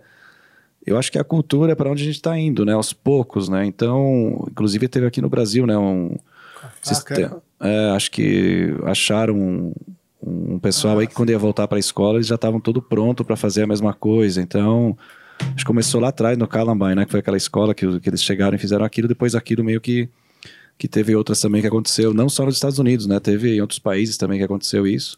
Mas é engraçado que a força policial lá, o- o- as regras e as leis passam super, super sensação, eu imagino, né, de segurança, de que as coisas funcionam. Sim. E mesmo assim as pessoas se sentem na nece- na necessidade de terem essas armas para se protegerem, entendeu? Sendo que a proteção lá me parece ser bem, é, é, né, bem boa, né? Não sei. É, é claro que tem áreas e áreas, mas Sim, é, sim. Né, sei lá, eu tô- posso estar falando de ignorância, mas na sua grande maioria, assim, parece que, sei lá, as coisas mais ou menos funcionam, tem Sim, funciona. as é, pessoas, um pessoas pouquinho- seguem é, regras, né? É. Ah, acho que aqui no Brasil ainda. É, invasão. Tá. Matar crime. invasão em residência é crime em muitos casos. PL quer mudar isso, entendi. Ah, Olha só, eu acreditava que não. É, É, das eu leis acho aqui que eu sim. não conheço. é, tanto porque tem vários casos aqui que, que você já vê no Olha, jornal. não. O morador residência poderá matar o invasor de sua propriedade sem ser incriminado por isso, desde que comunique imediatamente a ocorrência a uma autoridade policial. assim, imediatamente depois da ocorrência ter ocorrido, né? Porque, É. porque im- imediatamente Enfim. depois, né? É, deve ser um pouco diferente as leis aqui, tudo é. É, porque eu já vi vários casos da pessoa invadir aqui, o outro, sei lá, dar um tiro, dar uma facada no invasor e o cara acabar processando a, a, a vítima por, por É. alguma coisa, entendeu? Acaba aí preso, né? Vai É. se proteger e acaba sendo preso. né? É, mas é só, é só isso que eu acho, assim, da- das armas serem, serem um- uma coisa que aqui poderia, é, sei lá, contribuir. Não sei, a mentalidade lá eu acho que é muito diferente em vários aspectos, né? Sim, sim. Tanto que eu acho que tem vários problemas que são muito regionais lá, que você vê que não tem muito aqui, né? Tipo, serial É. killer. Você foi você, você- serial killer, eu posso estar falando, tem alguns aqui. Sim. Mas lá é quase como, né? Lá é foda, né? Você vê, basta você ver É. os documentários, são Sim. uma galera perversa mesmo, assim, porque eu acho que esse esquema de casa também dá muito pano pra essa manga, né? Porque Aham. os as pessoas têm porão, que não tem muito uma cultura de- da galera ter porão. E Eu acho que esses psicopatas, mais ou menos, eles têm esse porão. Eles vão, é, é, sei lá, eles prendem, né? As, as É. mulheres, sei lá, nesse, nesse, nesse- a criança, um monte, sei lá, quem, quem se É, for não. um serial killer, o cara continua, né? Sei lá. É, na Flórida não tem porão, por exemplo, né? Não, Ah, não tem essa Não, é. cultura, mas você vê nos subúrbios Sim. muito lá, né? Que Nos outros estados tem. É que eu acho que muito serial killer lá foi, foi pego, né? E no Brasil tem muito solto, né? Então a gente às vezes nem sabe, né? Se, se tá por aí ou não. É... Realmente tem bastante lá. É, é uma cultura diferente, né? Se você for ver países diferentes, como a Rússia, por exemplo, a Rússia, os crimes são totalmente diferentes, né? Então, na- o que eu acho realmente são, é a cultura, né? como é que são os crimes lá, mais ou menos, você sabe? Ah, porque pelo que eu vejo, o povo russo é bem É, Não, é bem louco, louco, né? né? Os caras se matam do nada. É, verdade, cara. É, o- o- eu não sei se foi alguém que veio aqui que falou isso, que a informação dos estados do Brasil não se comunica tão bem também da polícia. Então, às vezes, o cara É. mata alguém aqui, mata alguém em outro estado, daí. Não sei se eu tô falando besteira, eu, eu- mas eu lembro dessa informação, assim. Se o cara. É, Tipo assim, é, não se comunica tão Ah, bem os sim, estados, sim. assim, a, a inteligência. é, lá parece que Ah, tem. o, um- o Darko veio aqui, ele falou alguma coisa assim. Ah, é, foi isso. Porque esse é um cara que acha pessoas desaparecidas que veio aqui conversar com a gente todo, todo Uhum. o Brasil. Mas lá eu acho que a galera tem um banco central de dados que procura os Isso. criminosos. Aí tem o banco do, de dados do FBI também, Tem, né? tem, que é o FCIC, né? Que a gente fala, tem o, o, o NCIC, o FCIC, o FCIC é, é, é, federal é o não da Flórida e o National, que é o NCIC, É. que, que, que une os dados, né? Tem tantas divisões, né, cara? Tem o CSI, tem o Tem. NCSI. Só pelos seriados que eu sei. É. do Ted Bundy, lá o documentário, fala isso, que foi um do- dos primeiros que, que foi difícil pegar ele porque os estados não se comunicavam tanto naquela época, só que eles já se comunicam muito bem agora. Saquei. Sabe, de É. banco de dados, essas coisas assim. Isso, isso. Ah, tu já, você já foi, né, policial lá, Já foi né? policial. aham. É, onde que tu foi? Na, na Flórida? Boca Raton, na Flórida. Uhum. E como é que foi sua experiência sendo policial? Você Um lugar muito pacífico, né? É muito. É um dos departamentos que mais paga na Flórida. Isso seja, é, foi depois de você já ter treinado? É isso. Boca aham. Raton é onde tem os velhinhos, né, da Flórida. Isso, isso. O pai do Seinfeld morava Ah, lá. é, a boca. É bem pacífico. Então é, é diferente. Porque lá é assim: você tinha uma câmera no uniforme, você tinha que tomar cuidado com o que você falava, o que você fazia. E, e o estresse estar lá dentro é, é muito grande. Então não, é para todo mundo trabalhar na polícia, porque ainda mais na, na, na cidade de Boca Raton você fazia tudo. Então você prendia alguém você tinha que fazer o, o case package inteiro para o advogado. Então é, é papelada a noite inteira, é, é um estresse levar alguém preso e tudo mais. E eu estava vendo que o meu treinamento talvez ia entrar em alguma hora. É, por exemplo, ia entrar numa casa, eu já pensava em fazer uma coisa que fui treinado a fazer antes. É, e como eu fui treinado para fazer aquilo por tanto tempo, cinco anos fazendo aquilo direto, é, na hora da adrenalina, na hora do estresse, era a probabilidade de eu fazer alguma coisa errada e, e perder meu emprego ou fazer alguma coisa que ia gerar algum problema muito grande. Então eu vi que não valia o estresse que eu tava e eu saí. E o pessoal é muito estressado, você notou isso? Que trabalhava com você na, na Não, os policiais não são tão estressados, mas é aquela, aquela, aquela mudança né, de um grupo de operações especiais militar para um policial que você tem que ser extremamente pacífico, né? é, é bem diferente. Então eu vi que para mim não, não ia funcionar. E você sai em patrulhas, assim, era isso? Você, você... Era um policial normal, né? era carro. aquele do uniforme? Sim, blue, sim. É, que tem aquele... É. E aí você, a partir daí você cresce e vai subindo em outras divisões policiais. Você pode, sim, você pode pedir para virar detetive, se você for aceito, e aí vai. É, aí você passa para homicídio, para É, isso. narcóticos, e aí depois você cresce, pode ser capitão ou sargento, é isso? É sargento, depois é. Eu acho que tinha cap... lieutenant, depois capitão, uma coisa assim. Então você vai, depois vai virando oficial e vai subindo e. É, Isso parece ser é bem diferente daqui, né? Porque aqui eu não, eu não sei como é que, que, que funciona direito a, a polícia, É. assim. Eu não sei. Eu sei que tem duas divisões, tem a polícia militar, mas eu não sei como é que você avança ali, né? E tem a polícia federal também, né? Que, A, civil também, né? a civil, são três, então? É, pelo que eu entendo, a polícia daqui é a militar e a civil.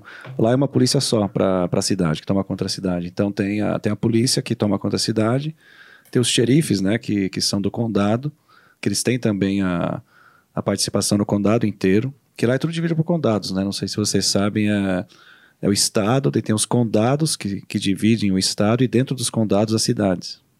Então tem tudo isso aí. Então os xerifes são do condado.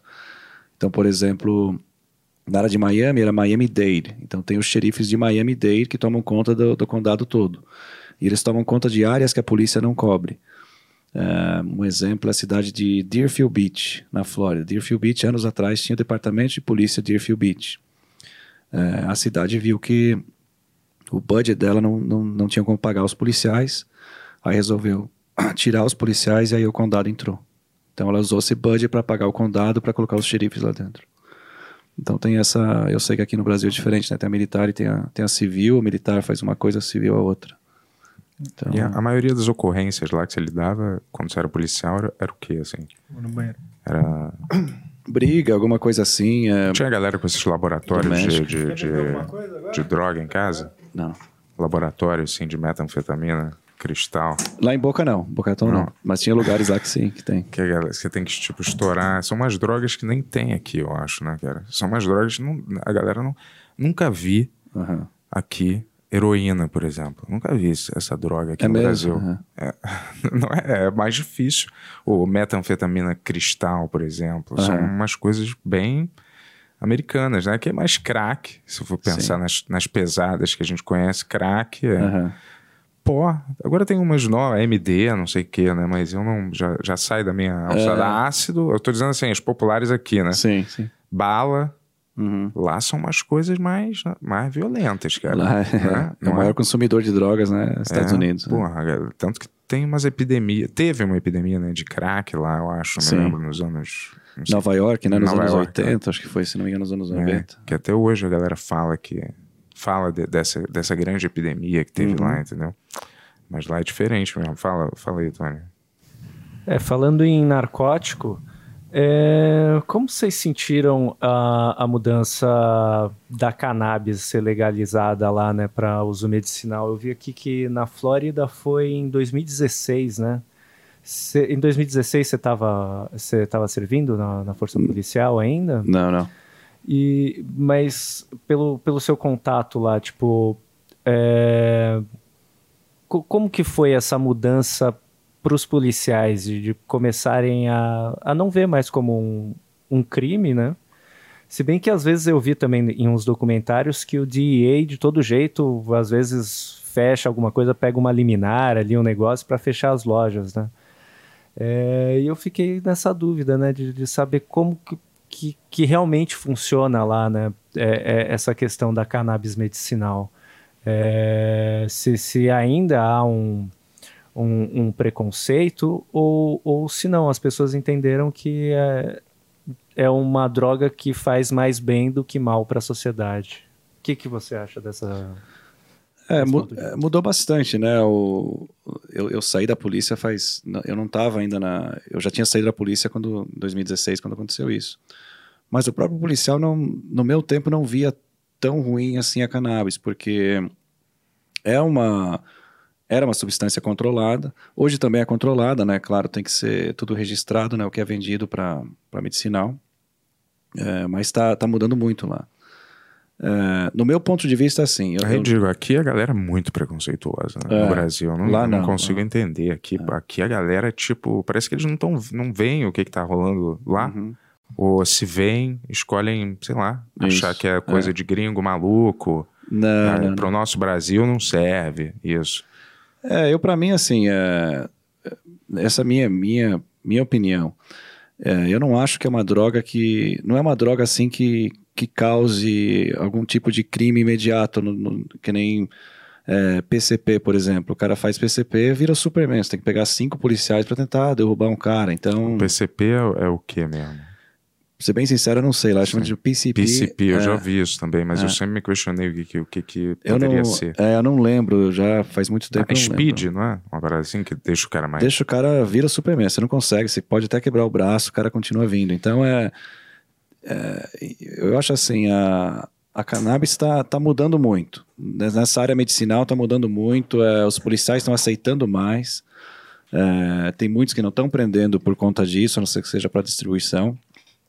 É, muitos estados aí, se eles pegam alguém com, com, com cannabis, eles é, jogam para fora e falam vai embora, alguma coisa assim. Não, não tá, tá mudando bastante o, conceito da, da, da, cannabis lá. Eles estão vendo e tem estudos né, que mostram que faz bem para a saúde, para alguma coisa assim. Então, eles estão aos poucos aceitando mais como uma. Tem, tem droga bem pior por aí, né? Porra, que, que você é. tem que se preocupar, né? Não, é, realmente. As drogas que, porra é. Até... Essa, tipo essa que você falou, PCP aí, que o cara fez. PCP, outras drogas. A... Eu, quando policial, nunca peguei um cara que, que tava.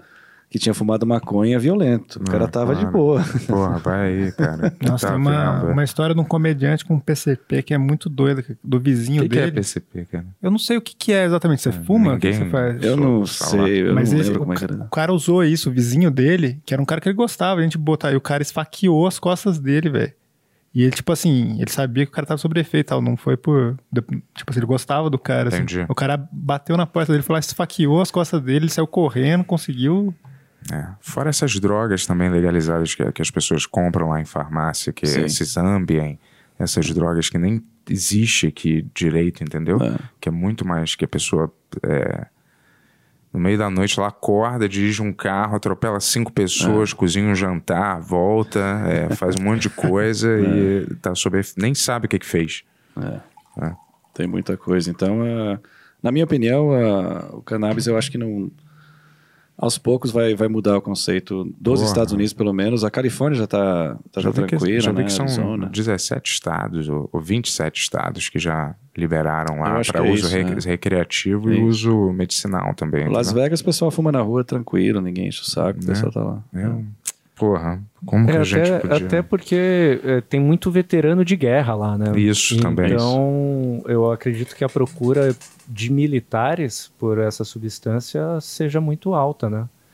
Porque Sim. ajuda mesmo, né? A dar uma relaxada, porque imagino que não, não deve ser legal ouvir fogos de artifício e achar que está sendo bombardeado, né? Não, muitos, é, muitos veteranos do, do Vietnã já usavam, mesmo ilegal lá atrás, eu, eu até conhecia um que era vizinho nosso que usava, quando era extremamente ilegal, nos anos 90, e, e isso é um, é um realmente eu nunca tinha pensado nisso, mas era um veterano de, de, guerra do Vietnã e você conhece muitos veteranos hoje, né, do, que agora essa essa fase do, do Vietnã, aos poucos já estão começando a ficar mais idosos, já Sim. estão morrendo, né? Mas eles é, Bastante, eles bastante usam. Que é o P, PTSD.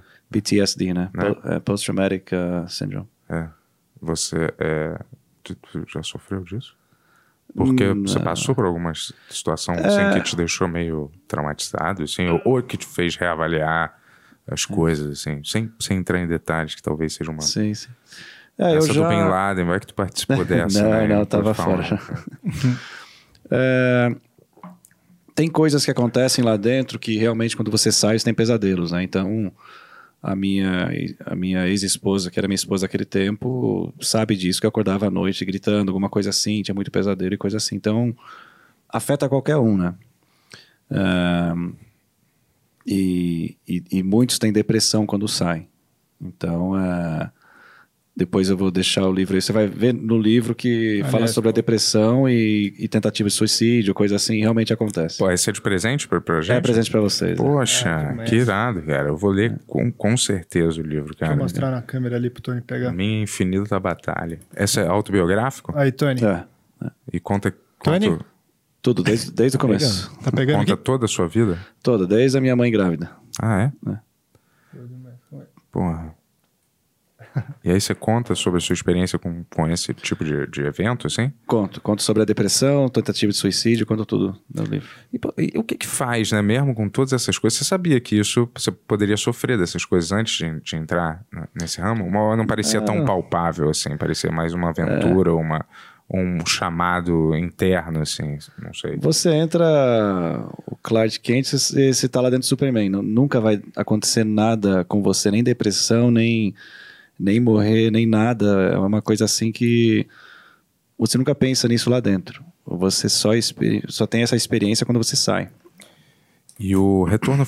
Desculpa perguntar isso, mas o retorno financeiro é- é uma coisa assim que você, você não tem que, que, que fazer é, mais nada? É o suficiente assim para você. Como militar, você diz? É, como trabalhando assim, nesse, nesse ramo, assim, no- do jeito que é. É, não é, você não ganha muito, mas você, você sabe exatamente quanto você vai ganhar. Porque o seu chefe é o cara mais poderoso do mundo. Então, por exemplo, você não vai perder seu emprego se faz nada de errado.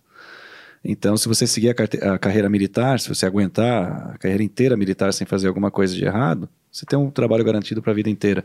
Então, é um, para muitos é uma segurança. Eles sabem exatamente que esse ano ele vai ganhar X por mês, e eles sabem que no final do ano ele vai ser promovido para X, ele vai ganhar X, ele- você consegue programar a sua vida eh, por 20, 25 anos. E depois aposentar, você já sabe quanto vai ganhar na aposentadoria. Então é uma programação de vida. Para uns é perfeito. Para outros, que nem para mim, não, não funciona. Eu quero ganhar mais, entendeu? Eu sou empreendedor, eu quero fazer outras coisas, eu quero ajudar pessoas. Então, se eu tivesse lá, eu estaria ganhando X naquela vida, com esposa, três filhos, morando na cidade que é, a- que é a base militar, sabendo que daqui quatro anos eu vou para outra base em outro estado. Então, se muda, cada quatro, cinco anos você vai mudando. Então, é, para mim não ia funcionar. Mas tem gente que gosta disso, tem gente que gosta dessa estabilidade. Se você questiona a ordem de um superior seu, isso é motivo para Não, não, não é motivo. É, Os caras dão uma ordem absurda, assim, tu fala, não vou fazer isso, cara. Não, a guarda costeira é diferente, eu, eu acho, na minha opinião, porque você é treinado a, a pensar um pouco mais. Você é treinado a falar, não, não vou fazer. Daí o superior vai falar, mas por quê? Por causa disso. Aí o superior vai falar, não, mas eu quero que você faça por conta disso. Aí você, você fala, não, tudo Sim. bem, você pega e faz. Claro que você não vai. Se você começa na guarda costeira, fala, ah, vai varrer o chão. Não, não vou. Não, sim. eu- Mas não, é, mas é um- alguma coisa que seja. Você, inclusive, é obrigado a, a falar para o superior dele, do seu superior, falar: "Olha, eu não fiz isso por conta disso. Então, é- vai- aí vai ter. Um, as pessoas vão sentar, vão conversar e vão descobrir por que, que foi feito. Então, não é como você vê nos filmes. Eu acho que. Eu não, eu não, eu não posso falar sobre o exército ou, ou marinha, alguma coisa assim, mas a guarda costeira não é o lugar que, se o superior fala. É, vai lá, faz essa operação, você não tem opção de sair. Não, a gente realmente conversava sobre a operação e a gente decidia entre os nove se faz ou não. Então tinha, independente de, dentro do grupo dos nove, não tinha, tem o chefe que a gente sabe que é chefe, mas na operação, cada um faz seu trabalho, não tem superior, é, cada um é, é igual ali dentro, na, durante a operação. Saquei. Passa na sua cabeça quando você tá no Oriente Médio vai começar uma operação, assim? O que que...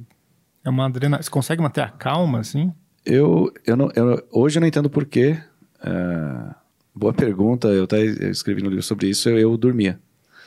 É, antes da operação, uns caras ficavam andando para lá e para cá, uns ficavam. pro- Eu preparava o equipamento inteiro e achava o primeiro canto. Se eu tô aqui, eu já olhava para um canto e falei, putz, aquela parede ali onde eu vou encostar. Eu encostava e dormia. Eu, eu relaxava antes da operação. Eu não, eu não sei se é psicológico, se me ajudava ou não, mas antes da operação eu era tipo assim, aquele sono assim que eu capotava. Sonhava, assim? Sonhava, dormia assim. é, no meu colete atrás tinha um, tem um lugar ali que é se alguém te puxar, né? Tem um.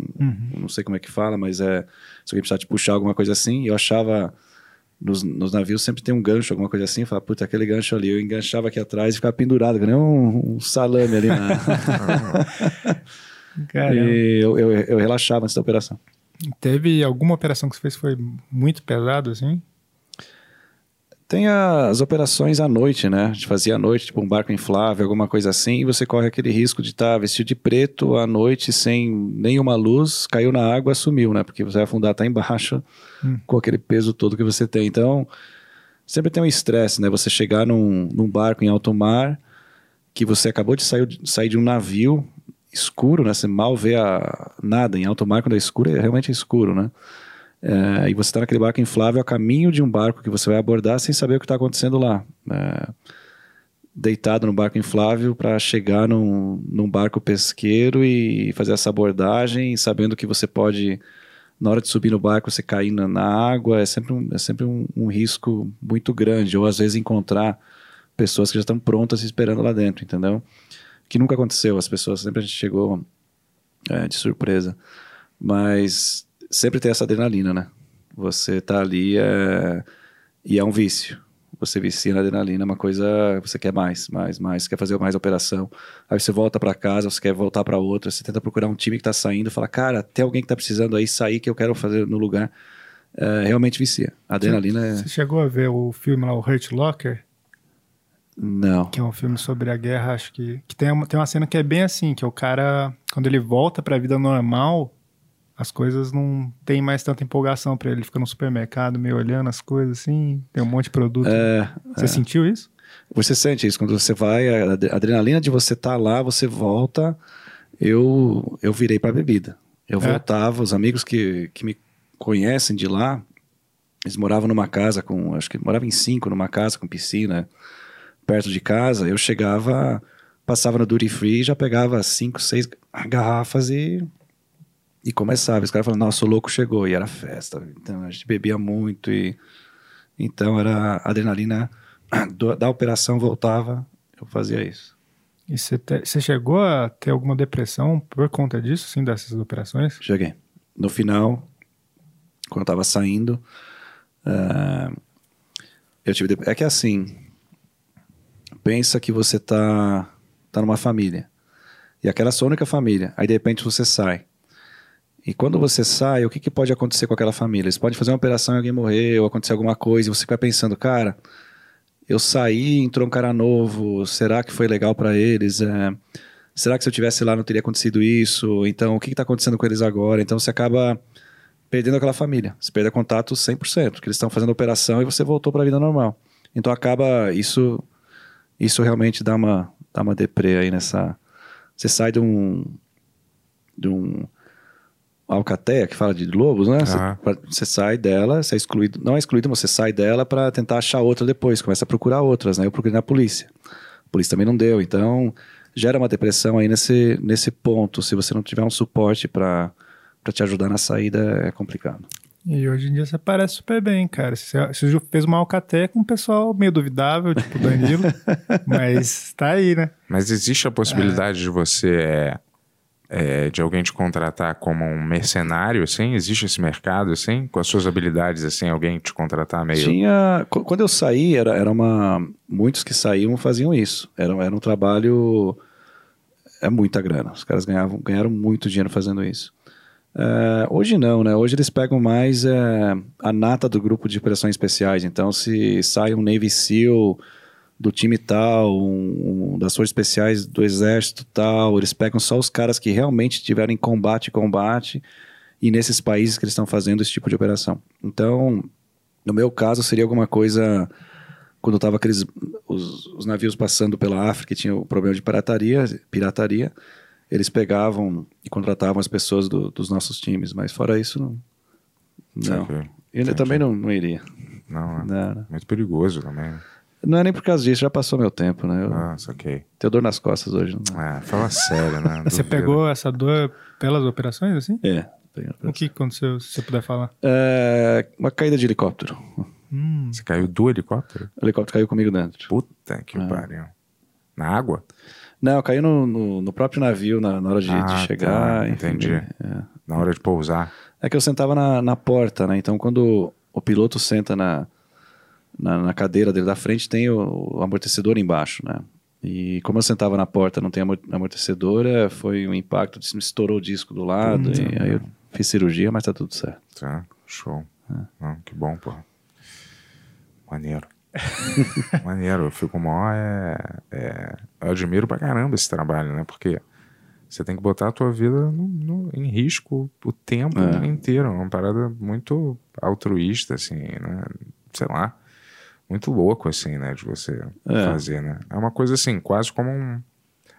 Um desses caras, de, de- desses filmes que você vê, só que da vida real, assim, entendeu? Não um ator interpretando aquilo, mas né, um cara que realmente fez essas coisas, né? É, você tá ali pra. É, é- é o irmão do seu lado, né? É, então. Puta, o cara tá do seu lado é seu irmão. Você não pode fazer coisa errada, senão ele pode morrer. Então. Você tá ali pra ele, né? Pra ele, pro país. é, E é isso. Não tem muita, muita explicação. É, Não é mais por você mesmo que você faz essas coisas, é o cara do lado. né? É o cara do lado. Mas não, às vezes eu acho que é mais um chamado interno, assim. É claro que eu tô falando de mais alguma Sim. coisa da sua natureza mesmo, entendeu? Ah, do- sim, na entrada, assim, quando você entra pra fazer isso. É, o que que, o que que te chama pra isso, eu acho que é uma coisa da, da- da natureza da pessoa, né? E aí você vai alinhando essa a sua natureza a um chamado pelo meu país também, entendeu? Sim, Pela minha é. coisa, mas às vezes é uma é uma paixão pela coisa tática, pela É. coisa da, da- do planejamento de guerra, de combate, assim, entendeu? Da ação da coisa, É. assim, da Eu sempre gostei desde pequeno. É que eu sempre gostei de. Eu sempre quis ajudar pessoas. Então, na Guarda Costeira, pra mim foi muito gratificante, porque eu consegui salvar vidas, consegui fazer um monte de coisa antes de entrar na, na parte tática. Então, antes da parte tática, eu participei em salvamento em alto mar, fiz um monte de coisa legal ali, recebi um monte de medalha e tudo mais. É, isso ajudou a entrar no grupo tático depois. Mas o que, o que para mim foi a melhor parte foi isso, saber que você está salvando, salvando vidas. Então, na, na parte tática, você está pegando lá. Putz, a gente pegava um carregamento de 6 toneladas de cocaína. Então, você sabe que você está salvando alguma vida por conta da, daquela apreensão que você fez. é, destruindo a minha, que era meu, pô. Fala aí, Tony. É, eu queria falar um pouquinho de dias atuais agora. É, acho que você é a segunda pessoa que vem aqui que está vacinado, né? Isso já, já passa uma, uma sensação meio de segurança muito forte também pra gente, né? Eu queria saber, você foi vacinado lá, né? Nos Estados Unidos, provavelmente. Sim. né? aham. É, e como foi pra vocês assim essa mudança de Trump e Biden e, e essa vacinação em massa que rolou lá mesmo, né? Já, é, já é, todo mundo já foi vacinado por lá ou tá nas crianças agora? Eu sei que aqui a gente ainda, pelo menos a nossa faixa etária aqui, só em setembro, né? Aqui em São Paulo. Ah, E- O mas, Bento um assim, pouco agora a antes, gente- né? É, o Bento uma semana antes. Mas assim, a gente a gente tá com esperança, né, na, na, na vacina e tudo. E eu queria saber como a sociedade lá nos Estados Unidos é, tá, tá, tá agi- reagindo a essa vacinação aí. É, lá já tá, tá aberto para todo mundo já, né? Não tem, não tem restrição em idade nem nada, no estado da Flórida, pelo menos. E lá é assim, a, a diferença de, de governo. O Trump era mais agressivo, o Trump era mais Estados Unidos, mais porrada nos outros países, eu quero proteger o meu. É, porrada na China, porrada na Rússia. E muitas pessoas às vezes acham que o republicano é o cara que gosta de guerra, né? Confronto. O cara vê republicano, não, esse cara gosta de guerra, guerra, guerra. E não é. O Trump veio e começou a tirar as tropas do Oriente Médio. É, não teve uma guerra no Oriente Médio, um ataque, não, não deu nada, né? Quer dizer, conseguiu paz com a Coreia do Norte, foi lá, atravessou a fronteira da Coreia do Norte, coisa que nenhum presidente há muito tempo é, faz. É, então ele conseguiu uma estabilidade, eu acho, na minha opinião, no, no Oriente Médio, né, de, de, confronto, alguma coisa assim. Começou a tirar os americanos é, de lá. E o Biden, quando entrou, a primeira coisa foi um míssil na Síria, né? Quer dizer, e está mandando tropas para lá de novo. Uh, então tem essa diferença. Outra diferença é que não muda muito lá, né? O republicano e o. Democrata. É, é, é, meio que estável. Então tem umas coisas assim que muda, mas não é, não é drástico, né? Não é assim que entra um governo e tudo muda. Muda poucas coisas assim. É. Eu, pessoalmente, não gosto do Biden por umas coisas que ele faz. É, eu não acho que ele está pronto e preparado para ele já ele estava lá atrás pronto e preparado para ser um presidente hoje ele não consegue nem falar direito ele fala uma frase ele tropeça você fala meu Deus o cara é o cara supostamente o cara mais poderoso do mundo né por ser presidente dos Estados Unidos o cara que tem o, o código das, de todas as bombas nucleares e o cara tá não consegue falar uma frase sem ele tá meio velhinho já tá, no sentido tá. já meio gagazinho é, né? então é isso na minha opinião fora isso de governo é Aí tem os estaduais, né? Então a gente tem sorte de ter um, ter um governador muito bom na Flórida que muda as leis, ele protege a Flórida muito. Então é, não fechou nada. É, ele foi o primeiro a tirar a lei das máscaras, que realmente as máscaras foi comprovado que não fazem nada. O, a, no Texas também, não foi? O Texas foi a Flórida e o Texas. E aí os outros estados voltaram e falaram: não, agora vai subir os números, ah, continua baixando. Não mudou nada nos números a máscara ou não não mudou. Lockdown não, não teve na, na, na, Flórida. No começo teve, depois parou. Quer dizer, o lockdown funciona. Na Flórida não funcionou. Não teve e os números abaixaram.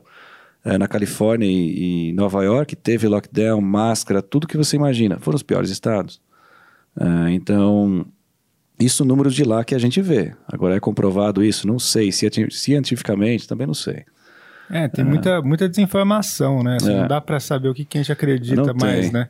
E no Brasil, muita política, né?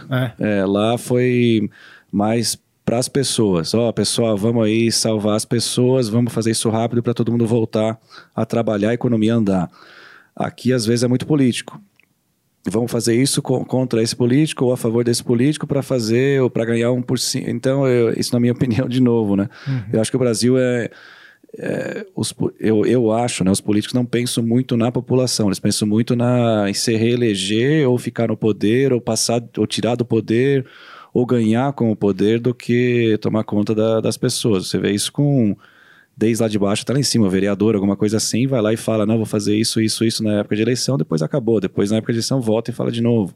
Distribui isso é feito em países terceiro mundo, distribui comida para ganhar votos, distribui um monte de coisa para ganhar votos e depois não faz nada. Então, não, o é sistema complicado. tudo aqui, o sistema todo, o político aqui e todo, é. para mim todos os políticos, não tem um que se salva assim, tipo, para mim pelo menos assim. Até o cara pode até vir com uma índole é, boa, mas não dá, cara. O cara entra nessa nessa lamaçal aí já tá ferrado já. E todos assim, um bando de, de velhaco, não que eu tenha nada contra velho, mas tudo uma, uns caras totalmente com a mentalidade de mil anos atrás, assim, entendeu? Ninguém ninguém pensa em mudar esse sistema, ninguém efetivamente muda nada, entendeu? Sempre fica, é. fica essa, essa, todo mundo à mercê desse, desse, dessa corja aí de, de, é. de bandido, entendeu? Porra, foda, cara. É. Aliás, falando nisso, assim, todo, todo podcast o Bento entra no sistema de ensino está errado. Mas eu, agora é interessante saber, porque você foi, você aprendeu desde os 13 anos, você fez a escola americana. O que você sentiu da diferença de uma para outra, assim? O ensino aqui é era melhor. O que eu aprendi aqui na, na sétima, oitava série, eu fui aprender lá na é? três, quatro anos depois, entendeu? Matemática, por exemplo. Uh, então, é para mim, foi, essa, esse foi o choque, essa diferença né, de, de ensino. Você acha a, que... a burrice de lá. Né? Mas você acha é, que tem alguma coisa positiva? Uma coisa que falaram aqui, não lembro quem foi, que ele, lá eles focam muito para você achar a sua carreira, assim, Sim. na escola. Tem isso mesmo? Tem, tem. Já na, no high school lá, você já começa já a se dirigir para qual lado você vai, para o que você vai fazer no, na faculdade. Uhum. Então, é, realmente é, é, é, focado nisso. Então, tem o... E o ensino de lá, o ensino público, é muito bom. Então, você não não depende. Uh, por exemplo, tem muitos, muitos clientes que mudam para lá que aqui pagam 7 mil por mês, 5 mil por mês para ir para uma Não, escola ridículo, boa. né? Lá não paga nada, lá é, é de graça. Quer dizer, então o ensino lá público é muito bom. O daqui, pelo que eu sei, pelas pessoas que mudam para lá, eu- eu- pelo que eu sei, é ruim. Então não, não, não posso falar se é o mesmo ou não. Mas a, a diferença é essa. Mas como eu falei, coisas que eu aprendi. Eh, na sétima série aqui, eu aprendi dois anos depois lá na, na parte de matemática, né? Então, ou é estratégia diferente, eu não sei. o que que eles... E você se sentiu crescendo lá que te tratavam de alguma maneira diferente por você ser brasileiro, assim? Na, na cidade da, da Filadélfia, um, um pouco. Tem uma, uma discriminação. é, com- tinha né, naquele tempo com os imigrantes, depois mudou, porque era uma coisa. Não, era, não, era, não eram muitos, né? Brasileiros no meu tempo, que a gente conhecia lá na cidade de Filadélfia inteira, provavelmente tinha 100, 120, alguma coisa assim. E eram poucos. Você não era Mas- considerado uma figura exótica por vir no Brasil, assim, atraente, Brasil, não era meio misterioso para as pessoas quando você falava? Não, não sei. Isso, né? Você É, no- vem, é cheio de tigre, cheio de. né? Eles acham que é só Amazônia. No começo, É, sim. então, é. né, Brasil, pouco- nossa, tinha tigre, cobra, tinha, É. tinha tudo. Falava que tinha e pronto. Mas isso não gerava um preconceito a, a favor, às vezes, assim? Que a galera achar que você é bom de futebol, dança bem, Ah, sambava, né? né? Tipo, Caipirinha. é, caipirinhas. né? Futebol, s- a hora que eu cheguei lá, falei que era brasileiro, já entrei no, no- time de futebol sem jogar, né? Nem jogar futebol eu jogava, já entrei no time. Não, você tá lá na. Onde você quer? Na frente ou atrás? Ah, qualquer lugar, não sei jogar, pô. Cara, nossa, aí você fazia mó pa- parada nada a ver, assim, aí os caras, nossa, ele joga muito, né? É, Neguinho já queria, já adorava de graça. sim. E tinha aquela cultura de cheerleader, de prom, dessas coisas que a gente brinca aqui, né? Que o Bento queria viver essa não, vida. não queria, não. Acho curioso, assim.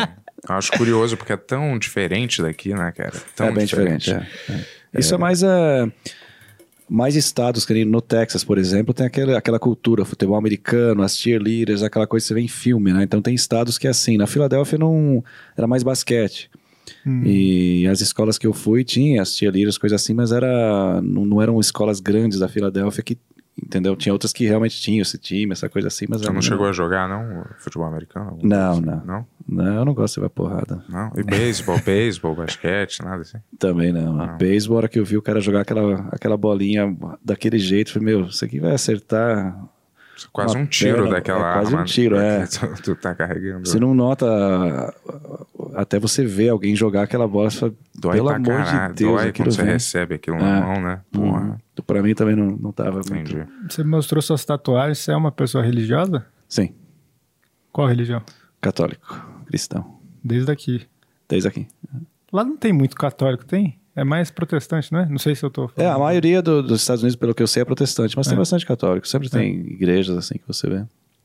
E você pratica, assim, até hoje, alguma coisa de religião? Se minha mãe vê isso aqui, eu pratico, tô sempre lá. Se ela não vê, é- não, eu vou quando, quando eu vou visitar minha mãe, eu sempre vou pra igreja. Uhum. Ah, eu visito assim, não em hora de missa, alguma coisa assim, eu visito uma igreja que eu sempre passo por lá, mas é, não, não sempre como deveria, né? Sua ex-esposa era, era americana? Brasileira. Brasileira? Ah, Uhum. tá. Não, eu ia perguntar se vocês tinham esse hábito de ir na igreja todo domingo lá, que a galera Não, não. tem essas viagens. É. né? Sei lá. Eu não conheço a América, foi mal. O Bento, o Bento é... Mas é. Ele viu bastante filme americano, né? É, Eu só conheço Orlando, cara. Mas é muito pouco. Porque eu fui na Disney. Mas passei 15 dias só. Meu, Legal. Mas eu queria ir pra Nova York, outros lugares, assim, Las Vegas, né? Mas não fui ainda. Mas depois da pandemia, quando a gente vacinar, de repente, né? Acho Mas fala, já- já. é, daqui já já. Daqui, Em 2023, né? Talvez, né? Aqui. Com sorte, né? Vamos torcer. É, eu tenho uma dúvida também sobre é, você ser construtor licenciado, né?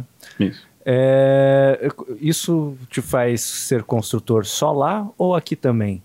E, e eu queria também, é, porque eu tenho uma dúvida be- a respeito de construção, né? Tipo, lá a gente vê, é, pelo menos por filmes assim, né? Também, é, que lá tem muitas casas de madeira e tal, porém também tem os arranha-céus que é concreto pra caramba, né? Você tem uma especialização em construir tal coisa? É, cê- ou você faz, a sua empresa faz qualquer tipo de coisa assim? Tipo, faz tanto concreto e madeira. Como é que é esse esquema? Lá funciona assim: você precisa de uma licença chamada GC, que é General Contractor, né? Que eles falam lá.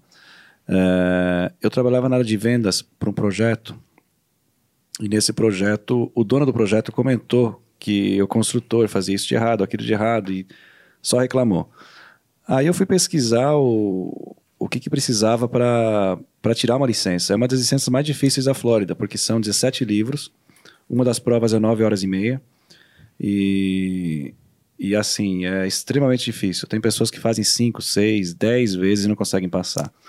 Então eu, eu vi isso como algo que eu quero fazer, né? É difícil, então bora lá. Okay. Então eu estudei, passei Natal, Ano Novo estudando e fiz o teste para conseguir essa licença de é, General Contract. Então o General, que é o meu, eu posso fazer comercial e residencial, independente de, de tamanho.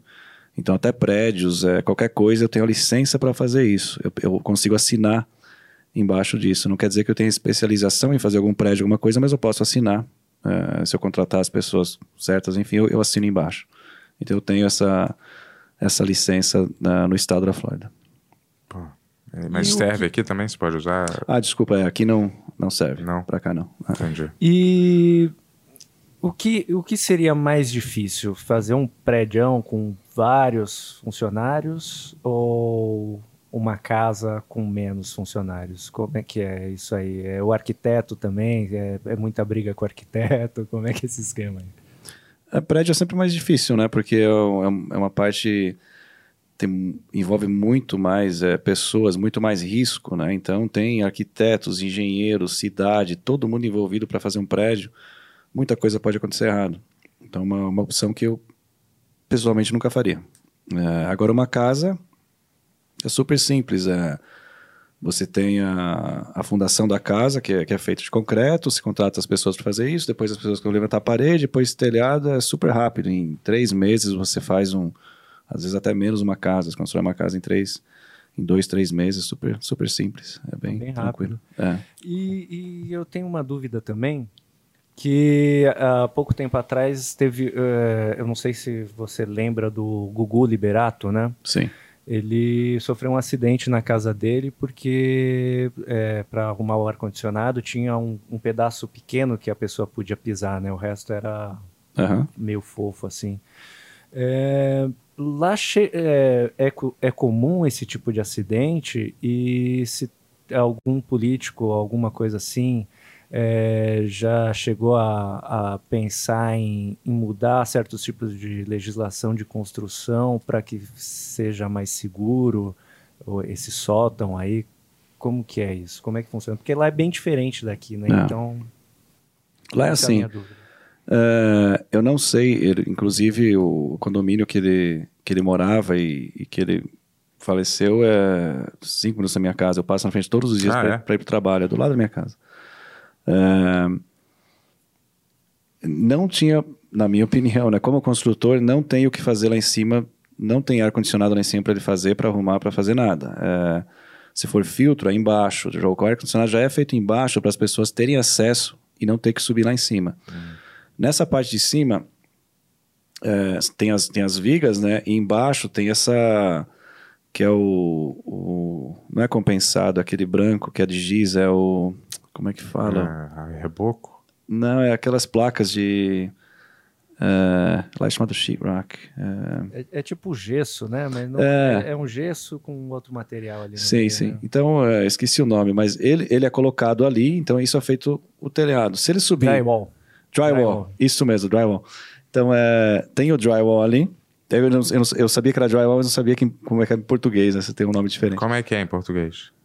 Eu não sei. Se drywall. Ah, drywall? Tá. Ah, então é drywall, pronto. Então, então, então. E tem essas vigas, então se você sobe lá, lá em cima, você pode pisar só nas vigas. Se você pisar ali, você vai cair, porque é um, é um drywall, é gesso. Nada tá lá para segurar.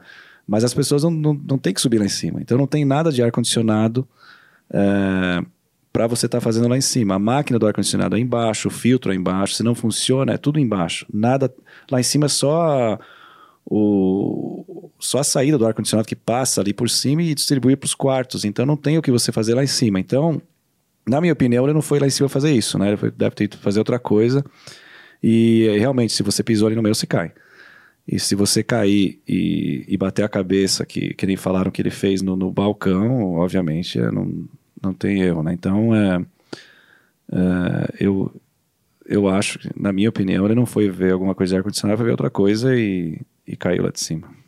É, eu nem. Na verdade, eu nem sabia que tinha sido assim, cara. Que ele foi é, consertar um ar-condicionado e caiu lá de cima. Quer dizer, na minha cabeça ele tava numa escada e, e caiu, assim, mas não foi isso, né? Aparentemente, né?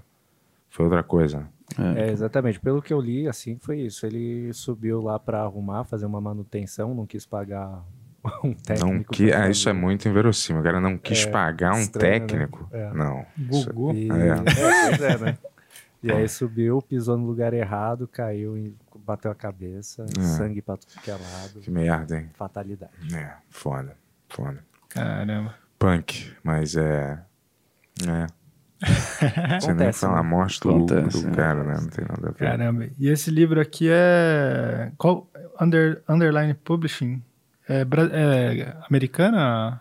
Ah, É uma empresa americana de uma brasileira. Ah, que legal. É, da Nereide Santa Rosa. Ela ganhou um prêmio aqui no Brasil, o prêmio Jabuti. Ah, que legal. É, e aí, com esse prêmio, ela mudou para lá. Não por conta desse prêmio, mas ela mudou para lá. E aí, ela abriu essa, essa Underline Publishing lá. E, e ela me incentivou a escrever, né? Ela, ela- eu contei minha história para ela. Ela era uma cliente minha, vendi uma casa para ela. Ah, é? E aí, eu contei minha história. Ela falou: Não, você tem que escrever, tem que escrever. Eu falei: Não, não vou escrever. Não, tem que escrever, vamos escrever. E ela começou a incentivar. Então, esse livro, eu não li ele até agora. É. Eu escrevi ele inteiro, mas eu não li até agora, porque demorou um ano e meio para escrever. Eu escrevi um pouco, em uma semana, mandava para ela, depois eu esquecia, voltava, escrevia mais um pouco. Então foi uma coisa assim que foi demorou bastante para escrever e até agora não tive, não tive coragem de ler ainda, né? Então, Mas você acha que o, o processo de escrever esse livro foi bom pra você, assim, de tirar Foi. as coisas pra fora? terapia. É. Minha mãe descobriu muita coisa lendo o livro, que eu nunca ia falar pra ela. Né? Tipo o que, assim? Que ela. A parte de- de- da depressão, ninguém sabia da depressão. Eu passei sozinho. Então, eu, eu, eu fiquei debatendo se ia escrever ou não. E foi, foi complicado. Porque eu acordava, tipo assim, 5 e meia da manhã para escrever para minha esposa, minha ex-esposa, mas para minha esposa naquele tempo, não ver eu chorando e escrevendo 5 horas da manhã. Então, para mim foi terapia, foi muito bom. Caramba. É. Imagino que tenha sido um processo muito bom pra isso. Foi. Pra mim, sempre. Que eu escrevo também, né? Uhum. Sempre me ajudou nesse quesito. Que parece Sim. que quando você escreve, você tira de você, assim, né? É. E aí eu mostrei para todo mundo no mesmo tempo, né? Não, falei- não falei para uma pessoa, né? Eu falei para quem lê o livro. É, mas é bom. Não, falou bom. pra todo mundo ao mesmo tempo. Um pouco, Porque né? tem, te- te- O meu primeiro livro, assim, muita gente chegava pra mim e falava, ah, mas você não tem meio vergonha que as pessoas vejam isso, por mais que fosse ficção, tinha muita coisa que dava pra sacar, que era que vinha Uhum. da minha experiência, assim. E eu falava, acho que a partir do momento que você consegue colocar pra fora, você já é uma pessoa diferente, né? Sim, sim, Você sentiu isso sim. também, né? Aham. Você muda muito, é, ajudou bastante. Terapia, foi uma terapia. Já valeu a pena só pra, por essa parte. E como que faz pra quem quiser o livro? Esse livro tá na, na Amazon, aqui no Brasil, eu acho que tá no Mercado Livre também. É, então, se procurar no Google, colocar o nome dele, ele aparece. Olha lá, Minha Infinita Batalha. Procurem. Vou ler com certeza. Já vai virar filme daqui a pouco, né? Estão dizendo aí. É, eu tenho um amigo meu que, roteirista aqui da- do SBT, que escreveu o roteiro, mas aí aconteceu o Covid, ele falou que ia apresentar para uns... Quem pro do pessoal. SBT? O Carlinhos. Qual Carlinhos? Ele faz os eh, roteiros das novelas, se eu não me engano. Ah, que legal. É amigo meu. Tem É. as sequências de ação aqui também? Oi? Tem as sequências de ação? Algumas missões que tu foi contando? Tem, tem. Ele fez, ficou bem legal. Ele, ele montou. Não, aqui no livro você relata? Ah, sim, sim. Sim. Uhum. Umas missões. Eu vou ler esse aí. Ah. Esse aí eu vou ler, me amarro. pô. Tem aí. Se quiser pular a parte da, da família do começo, vai Não, ter vou ler tudo, pô. Até as partes que você não quer que eu leia, eu vou ler tudo. E tem o livro e tem o beco também, né, cara? Que você tá abri- abrindo aqui, tá aberto agora, dá pra ir lá. Dá, dá pra ir lá. Explica um pouco o que que é, né? Que é um, um, conte- um conceito meio diferente, né? É, o beco a, a gente é, pegou um, um terreno na Vila Olímpia e dentro do terreno construiu os, os, os containers que são os restaurantes. Então as pessoas que vão lá, elas, elas têm a opção de 20 tipos de cerveja, que você pega um, um cartãozinho, é, coloca o crédito no cartão, você mesmo passa o cartão e você coloca a sua própria cerveja. Então você pode colocar um pouquinho de cada para você experimentar, você pode tomar o que você quer, você mesmo se serve. Tem o bar, e aí tem os restaurantes, tem o, o hamburgueria, tem o espanhol, tem o mexicano, tem o sushi. Então é, é bom porque assim você consegue chegar lá com a família e tem comida, tem para todo mundo. E no segundo andar tem o Comedy Club, né? Que a gente agora está esperando também o Covid passar para poder abrir. E, e aí tem esse acesso também ao, ao Comedy Club ali naquela área. Então tem tudo na área. É bom porque você chega lá, senta e você pode comer qualquer coisa, tomar qualquer cerveja e, e tá tudo certo. Aliás, você pode estrear seu stand-up que você tá ensaiando aí, Bento. É, e vou assistir o seu também. Meu stand Você tava fazendo lá? Não. Não pensa. Ah, pô. Mas é, um dia, quem sabe. Ah, vou- tá vou convidado. Quando você quiser só. Não, me apresentar. Olha lá. Sim, Será? Claro. Pô, claro. tá, tá bom. É bem ruim. Tô brincando. Não, não. A gente, Eu não sei, eu nunca fiz, mas eu tava afim de começar a fazer isso. A gente vai fazer um, um agora que a gente vai trazer comediantes novos pra. Ah, é? É, não tem custo, não tem. A gente não cobra as pessoas pra entrarem, assistirem, então as pessoas podem chegar lá e praticar. É assim que você pratica no, no palco, né? É, eu já tô na categoria comediante velho, mas Ah, já dá, não tem ainda dá, né? São os novos, né? Mas tudo bem. Os novos, os novos velhos, né? É. Da época, mas tudo. Obrigado, cara. Eu vou, Tá vou te cobrar depois, hein? Pode cobrar, tá Valeu, convidado. irmão. Quando você quiser, E- quando a gente abrir lá, você pode. E também quero aprender a montar esse sniper rifle. Vamos. Pode ser? Vamos. Tá bom. Então, vamos show. fazer esse vídeo aí. Aliás, é, tem, tem algum tipo de treinamento que você recomenda, recomenda pro Bento? Porque todo dia ele fala que ele vai fazer um treinamento militar. Ele Mas nunca... estava fechado as paradas. Como é que eu vou começar Não, mas a fazer algum um que você recomenda, que você sabe que é legal aqui, assim? Eu tenho um instrutor eh, que eu conheço aqui muito bom. eh, eu, eu posso te indicar depois. É. eh, ele, eu, eu passo o contato dele e você pode ver com ele fazer, fazer algumas aulas. eh, Sabe aquele treinamento meio do John Wick? Cê- Então, é, eu queria achar um desses, É, esse é só- Começa com o mais simples, cara. Não, sim, claro. Mas esse, é- esse eu acho bem legal. O John Wick é o John Wick, né? Você conhece alguém que é tipo um John Wick, assim? Na vida real? Não, é que todo Próximo mundo- disso, assim? Não, aquilo ali é. O John Wick é John Wick, não tem Tô jeito. falando só pro Bento, porque o Bento tem muita esperança que isso existe na vida real. Aquilo é o melhor que o Batman, né? Não tem jeito. Mas, porra, do caralho você ter vindo aí, Thiago. Muito Obrigado massa. pelo Muito convite. obrigado aí por. Obrigado a você, irmão. É. E vamos E- comprar o livro é. do cara, hein? Pô, Aqui, ó. Obrigadão, valeu, velho. é Não. Infinita batalha. Valeu, irmão. Valeu, parceiro. Valeu, Obrigado, viu? Obrigado, obrigado pelo convite.